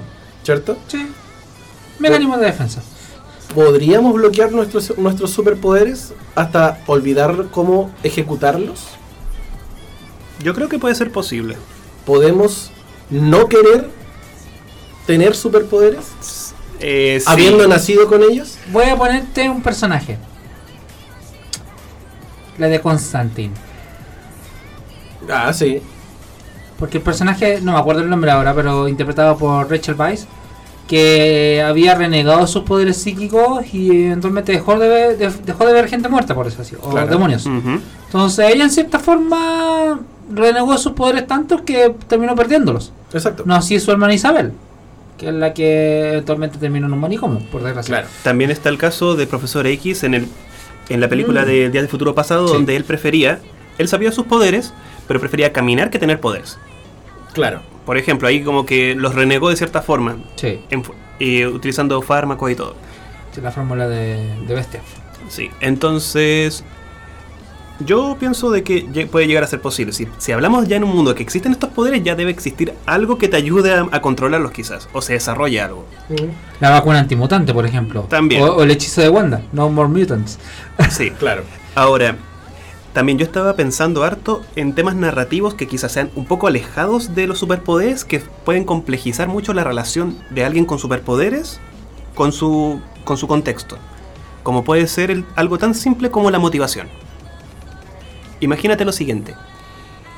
Tú eres una persona con un gran poder y tu objetivo es combatir. Ya. Pero eres, llegas a ser tan tan fuerte que ya no hay nadie que se compare a ti. One Punch Man. One Punch Man. Ya. Ahora, piensa lo siguiente. Que siempre, siempre aparece y aparecen eh, villanos más y más fuertes. Pero ¿qué es lo que pasa cuando finalmente tú eres el más poderoso de todos y no hay ningún conflicto real? Com- así directamente. One- pasto. ¿Mm? Cortáis pasto. Sí, entonces, ¿qué pasará, por ejemplo, con Goku si él llega a vencer a todos? Y llega a ser el ser más poderoso de, de su universo. Si él, es- si él está motivado a, se- a siempre tener un conflicto, ese va a ser un problema, porque va, después, cuando él llegue a ser el más fuerte de todos, no va a haber conflicto alguno, porque siempre va a ser el más fuerte. Claro. Ese era uno de los temores muchos del fandom de One Punch Man de qué pasaría si este tipo se, se aburre tanto que empieza a ser villano. Sí. Pero Sería un lindo plot twist en todo caso. sí, Sería pero- más que lindo, interesante. sí, pero también hablando dentro de la motivación, yo creo que un superhéroe feliz sería uno que tenga poderes, pero no sea no esté motivado en el combate directamente. Tipo Gohan. Sí, porque él va a ser poderoso y todo, pero ya. En el caso de él, se, se fue para otro lado, no se preocupó de seguir ganando, po- eh, ganando poder, pero se des- desarrolló su vida. A Goku, quítale el, pel- quítale el pelear. Caga. Literal. Sí. Sí. Más que, o sea, no, no, no quiero utilizar la palabra que in- involucra desechos eh, humanos, sino más bien lo, lo, que, lo que hicieron con Super, por- o sea, en Super, lo convirtieron en un granjero. Es que por eso, te, te vaya a arar la tierra. Sí. En, en ese caso, siento que si hablamos de superhéroe, Gohan es mucho más superhéroe que el mismo Goku. Sí. Goku tiene la única, la única motivación que tiene Goku es ser el ser más poderoso de toda la Tierra. Y es porque es Saiyan. Sí, hay, una, hay un tema cronológico muy interesante en el anime, el manga y las películas. En que el manga eh, Dragon Ball Super está más atrasado que, la, em, que el manga. El anime. Sí, el anime. El anime está más atrasado que el manga y el Sí. manga está más atrasado que las películas en teoría. Sí. ¿Ya? Porque justamente están tratando de, ahora con el manga, hablar un poco de qué es lo que pasó para llegar a las... A Super Hero. A Super Super Hero. a Super Super Hero. Pero también hay otras cosas que, que llaman mucho la atención. Que en uno de los eh, villanos que con los que trató Goku, creo que se llamaba Moros, Bueno, Moro. sí. Hablaron con él dentro de una patrulla espacial y le preguntaban por qué, esta, por qué siempre te toca combatir con los villanos por ser... eh, ¿Combates con ellos porque son malos? No, combato con ellos porque son fuertes y justamente eran malos. Claro. Entonces ahí también está como la, brú- la brújula moral de Goku. Es que siempre, siempre fue esa la brújula moral de Goku. Fue decir, yo quiero convertirme en el ser más poderoso de la Tierra, lo fue, del universo, lo fue, de Es la más, galaxia. es, es lo que le inculcó Rochi. Claro. Con al, al- o sea, la, De la- hecho, eh, fue lo que le inculcó Gohan, el abuelo. Porque él tenía que cuidar el Monte Paos para justamente él ser como el guardabosques de la cuestión. Sí, pero en el sentido de. O sea, ¿por qué, por qué menciona a Rochi? Porque él, él, al haberse metido como Jackie Chun, era para que ni Goku ni Krillin tuviesen como el pensamiento arrogante de. Ah, yo soy el más poderoso del mundo porque gané Claro. el torneo de las artes, del torneo de las artes marciales. Exacto. Entonces no voy a seguir entrenando. Más bien es culpa, comillas, col- comillas, culpa de Rochi. Este, esta este sentimiento de, sobre, de superarse de Goku. Sí, por supuesto. Aunque en realidad es un, es un componente genético por, por ser Saiyan. Claro. Yo no, yo no sé, yo, yo pienso de que pensando en esto mismo, la serie en algún momento va a llegar a un tope que no sabrán qué hacer con la escala de poder, o que incluso, no sé, que le den la posibilidad a Goku de pedir un deseo y que diga, no sé, de que, de que todos perdamos poder a- y, ten- y te- volver a tener camino que recorrer.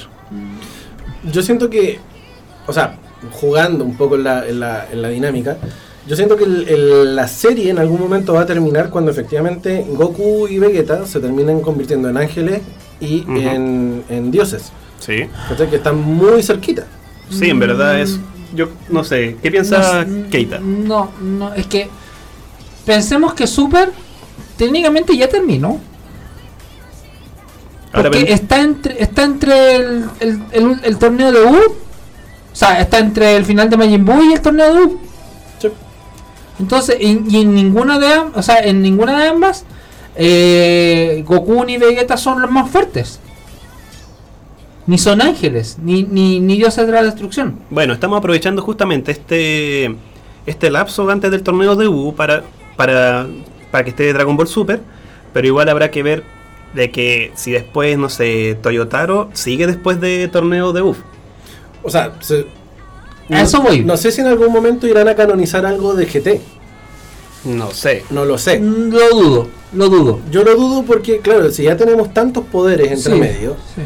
O sea, el Super Saiyajin 4 sería más que el Mikate no Gokui, Definitivamente no. ¿cachai? No, Por no. eso. O el, el Super Saiyajin 4 es una pseudomutación del Migate no Gokui para volver a su Saiyan forma original. Que, digamos el Osaru controlado. Que es la digamos, la, la, la, línea primogénea del poder del Saiyajin. Sí, el Osaru. primigenia. Primigenia. Sí. ¿Cachai? Entonces, por ahí sería in- interesante ver cómo el superpoder, justamente del Super Saiyajin, vuelve a su base original del Osaru. Ujú. ¿Cachai? Que cada vez que en su doblaje, en su voz original japonesa, cada vez que se transformaban en Super Saiyajin por primera vez, detrás del grito había un grito de Osaru. Sí. Mm. O sea, es más, el, el- el primer golpe original de Goku era el golpe del mono. Claro. El, con, el, con el Osaru, El Osaru no Ken. Osaru no Ken, que, que con el que mata a Piccolo. Exacto, y que después ese muta en el Super Saiyajin 3 al golpe del dragón. Sí, sí. Sí, ahí, bueno, eh, ese es un tema interesante. También, eh, dentro de la, de la motivación y todo esto, yo pienso de que, justamente, estamos hablando de qué es lo que motiva a cada superhéroe a hacer lo que hace. Hay algunos que simplemente lo hacen por el tema moral, otros por querer ser el mejor en algo. Pero lo, lo- lo mismo que estás mencionando tú, de que alguien se transforma en villano o que la gente dude de que se, se llega a transformar en villano por ser tan poderoso, Mm. es lo que pasa en Yu Yu Hakucho, También, pues, ¿verdad?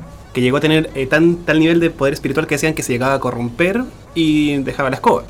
Claro. Otro concepto muy complejo Hakucho es una serie tan extraña. Es, para mí es como, es como un capítulo de Los Simpsons. es la, pre- es la predecesora espiritual de, de Hunter x Hunter. No, pero te lo digo porque partió como haya un tipo que se muere, te lo cuestión, y después, oh, un torneo de, de espíritus. Es como. Sí. Partió tan extraño. Mira, el sueño y la realidad de Goku. Sí, Sí. sí. Eh, otro concepto in- interesante que afecta mucho, tanto en la en este caso, son los eh, el impacto personal, que es lo que sería la motivación para para que existan los eh, las identidades secretas. Lo conversábamos la otra vez, pues, el tema de, de- del por qué, porque, por ejemplo, Sailor Moon utiliza una tiara y es para que los enemigos no sepan de sus familiares ni nada. O qué es lo que pasó, por ejemplo, con la, con la ley de registro de superhumanos de Civil War, de los cómics. Sí.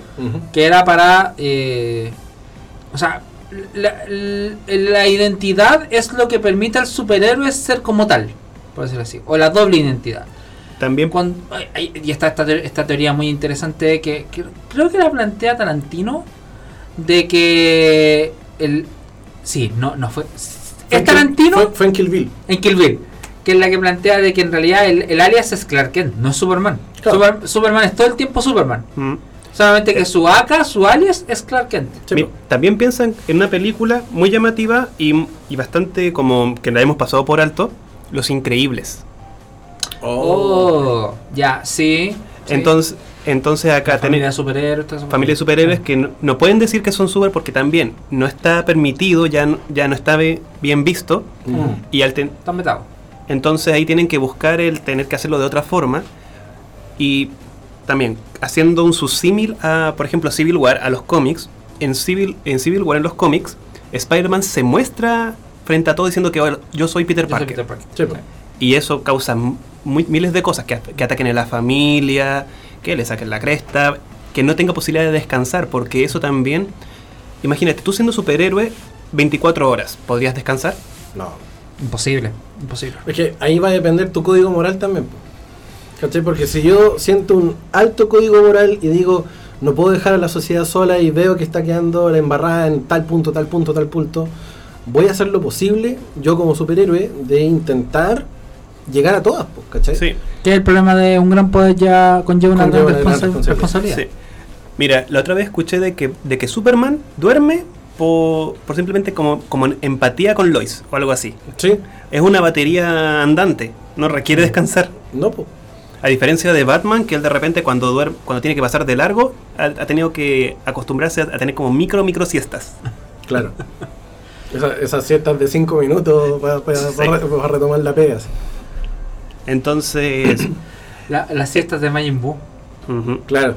cuando cuando, cuando se, se- se duerme 5 segundos en su casita. La- en la casa en la casa que haya hecho. oye, yo quiero, yo quiero tener la, la capacidad de, de recuperarme de Jorgen von Strangle. También. ¿Cómo era eso? No, no cacho, no me ¿No acuerdo. viste los padrinos mágicos? Sí, no, pero su capacidad de recuperación, como eso no me acuerdo. Dormía como 5 segundos. Ah, ya no, no me acuerdo. Como la caro. ¿Es, es, es- es de, es de los capítulos con Nickelodeon? ¿Qué? ¿Es de los capítulos con Nickelodeon? Creo que sí, digamos. Ya, era, no, era es una, que- era una en que eh, Jorgen era el padrino de Timmy. Ya, no, entonces esos capítulos para mí están prohibidos. Bueno. Y también dentro de las condiciones está, por ejemplo, de que, de que nadie sepa de, que Ah. tiene, de que tienes un poder para que se pueda mantener. Claro. En algunos casos existe por ese tema de la trama. ¿Sabes qué? Es- Eso, eso es lo que ta- ta- también quería llegar al final. Porque tener o no superpoder a la larga va a ser bueno o malo, dependiendo del guion. Si nosotros nos vamos por un código moral como no- normalmente nos deberíamos regir, claro, nosotros podríamos perfectamente decir, sí, me gustaría tener poderes, o perfectamente decir, no, no quiero tener poderes Es lo porque que no me pasa- quiero meter en cacho. Es lo que pasa con el personaje de Bruce Willis en Unbreakable, Unbreakable o en, eh, en español. de- La trilogía de Night Shyamalan. Sí, sí, la Claro. de Unbreakable, eh, Glass y Split. No, Split y Glass, perdón. Sí. Eh, el protegido, que se llama en, en latino. Que este tipo que sabe que tiene superpoderes, sabe que es súper fuerte, Al principio no lo sabe. Lo sabe. Lo sabe porque sobrevivió. sobrevivió No, o por sea, eso.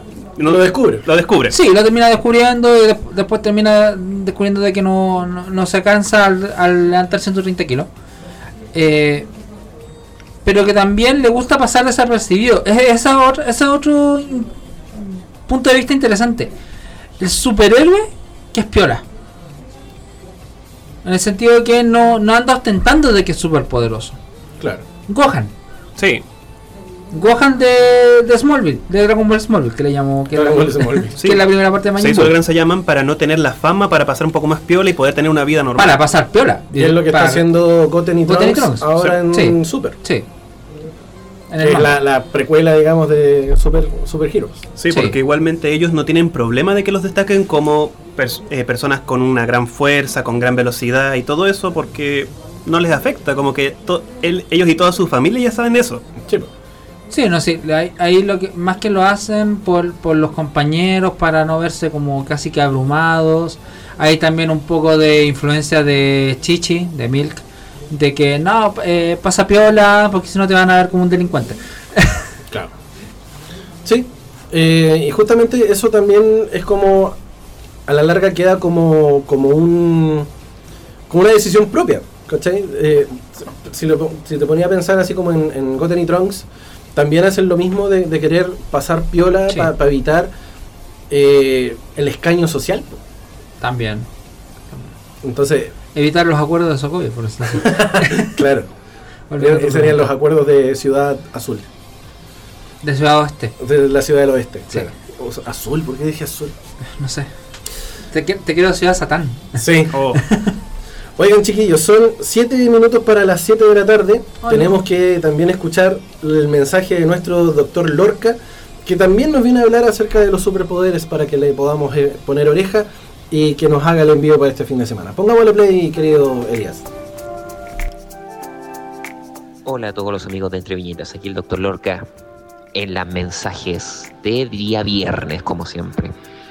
Ya estaré nuevamente en el locutorio, ahí hablando con ustedes en vivo. Por ahora es una grabación, pero una grabación directa al corazón con poder. Estamos nosotros hablando de superpoderes. Todos tenemos un superpoder. Cuando tú estás con alguien y tocas la mano, produces calma. Cuando estás en tu ambiente de trabajo, produces alegría. Cuando estás comiendo, compartiendo con los tuyos o con algún amigo, produces sonrisas. Eso es un superpoder. Tal vez no vamos a poder destruir el mundo o luchar contra monstruos, pero vamos a tener la habilidad de poder estar contentos con lo que hacemos y con el entorno asociado que tenemos. Y eso jamás, jamás se debe olvidar, ya que permite que crezcamos día a día con el superpoder que nos dan desde el cielo. No sé, desde muchos lugares puede llegar. El mensaje de hoy va ligado a eso. Concentremos nuestra energía del corazón para poder tener ese superpoder y darlo a conocer a los demás. Y vamos a producir esa sonrisa que muchas veces está perdida, sobre todo en nuestros tiempos de estrés, para alegrar el corazón que nos da vida para caminar y seguir volando. Todos somos Superman. Tal vez no podamos volar con la capa de él, pero somos super en el hecho que estamos creados para vivir, afrontar las batallas y ante los combos de la vida poder seguir caminando.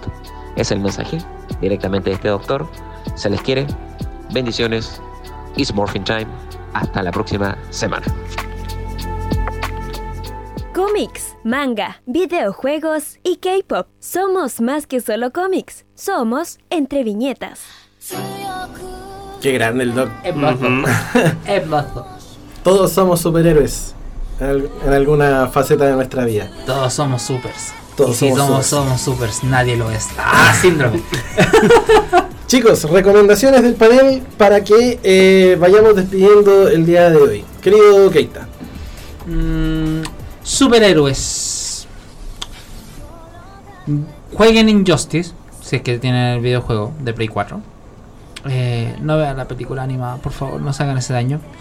Eh, para los más viejitos, quizás los videojuegos de Batman de la SNES o de la Sega, que son filete. Así que eso, y eso. Eh, bien, habla- hablando de superhéroes, se viene poco para Ant-Man. Ah, verdad, no queda nada. Falta poquito. El 17, se me equivoco. 17 de febrero. Querido Seda. Bueno, yo pensaba en dos enfoques diferentes de Superman, que podrían ser Superman Red Son, que habías mencionado tú, Sí. y también estaría la- eh, el cómic de Overman, que sería donde él ca- donde la cápsula de, de Kal-El cae ¿Ya? en la Alemania nacional socialista. Oh. Ya. Ahí. Nice. Nice. También, es- también otra opción interesante sería el, Nice, nice. es justamente lo que habíamos mencionado antes, que, se- que sería la película de Dioses y Monstruos. Mm, sí. Entonces, como tres orígenes diferentes de lo que ya conocemos de Superman. Maravilloso. Mía, wonderful. Yo quiero recomendar The Voice. eh, está actualmente en la plataforma de, de Amazon. Si usted quiere ver el trasfondo do- comercial de los superhéroes, cómo se rinden a una sociedad capitalista, vea The Voice. Invincible también. E Invincible también. Está es más o menos de la misma temática. eh, son dos, series dos series completamente distintas, pero Una es live action, otra animada. Exacto, pero The Voice está basada en el cómic también, que está muy, muy, muy, muy bueno. Queridos, nos vamos. Nos tenemos que ir. Así que palabritas rápidas para despedirnos, querido Keita, por favor. Basinga, no mentira. no, Excelsior, como diría el gran que en paz descanse eh, Stanley. Muy bien. Querido, Un saludo enorme a todos, que se cuiden entre ustedes, sobre todo la gente que está siendo afectada por estos incendios en el, en el, en el centro sur. Y en verdad, aprovechen todas las habilidades que tienen porque todos somos diferentes, algunos somos más habilidosos que otros, pero cada uno tiene sus capacidades. tal cual. Oye, y ya que todos tenemos distintas capacidades, queremos invitarlos también a el bazar de La Bota Italia, donde está realizándose la feria de emprendedores durante este fin de semana. Y las inscripciones están abiertas para las próximas, eh, las próximas semanas a través de geek.producciones en Instagram para que justamente vayan y sigan la cuenta. Y si tú tienes un emprendimiento, consulta por las bases para que te vayas sumando a esta feria de emprendedores en La Bota Italia. Eh, y últimos mensajitos de nuestro querido amigo Chino Snow. Buen capítulo, nenes. Besitos triples, mua, mua, mua. A ver si el Keita escucha el audio de Alita. Ahí le, se Lo lo voy a hacer. Lo Me voy, a me hacer. voy a dedicar a escucharlo mientras voy camino a la casa. Claro. Y nos vamos con la banda sonora de The Batman, justamente. Vamos a escuchar Nirvana con Something in the Way. Acá en el Entre Viñetas, porque somos Más que solo cómics. Chau, chau. Na, na, na, na. ¿Te quedaste con ganas de más? Visita www.entreviñetas.cl y entérate de todas las noticias del mundo de la cultura pop. Por ahora, te dejamos la invitación hasta un próximo capítulo de Entre Viñetas. Y recuerda, somos más que solo cómics.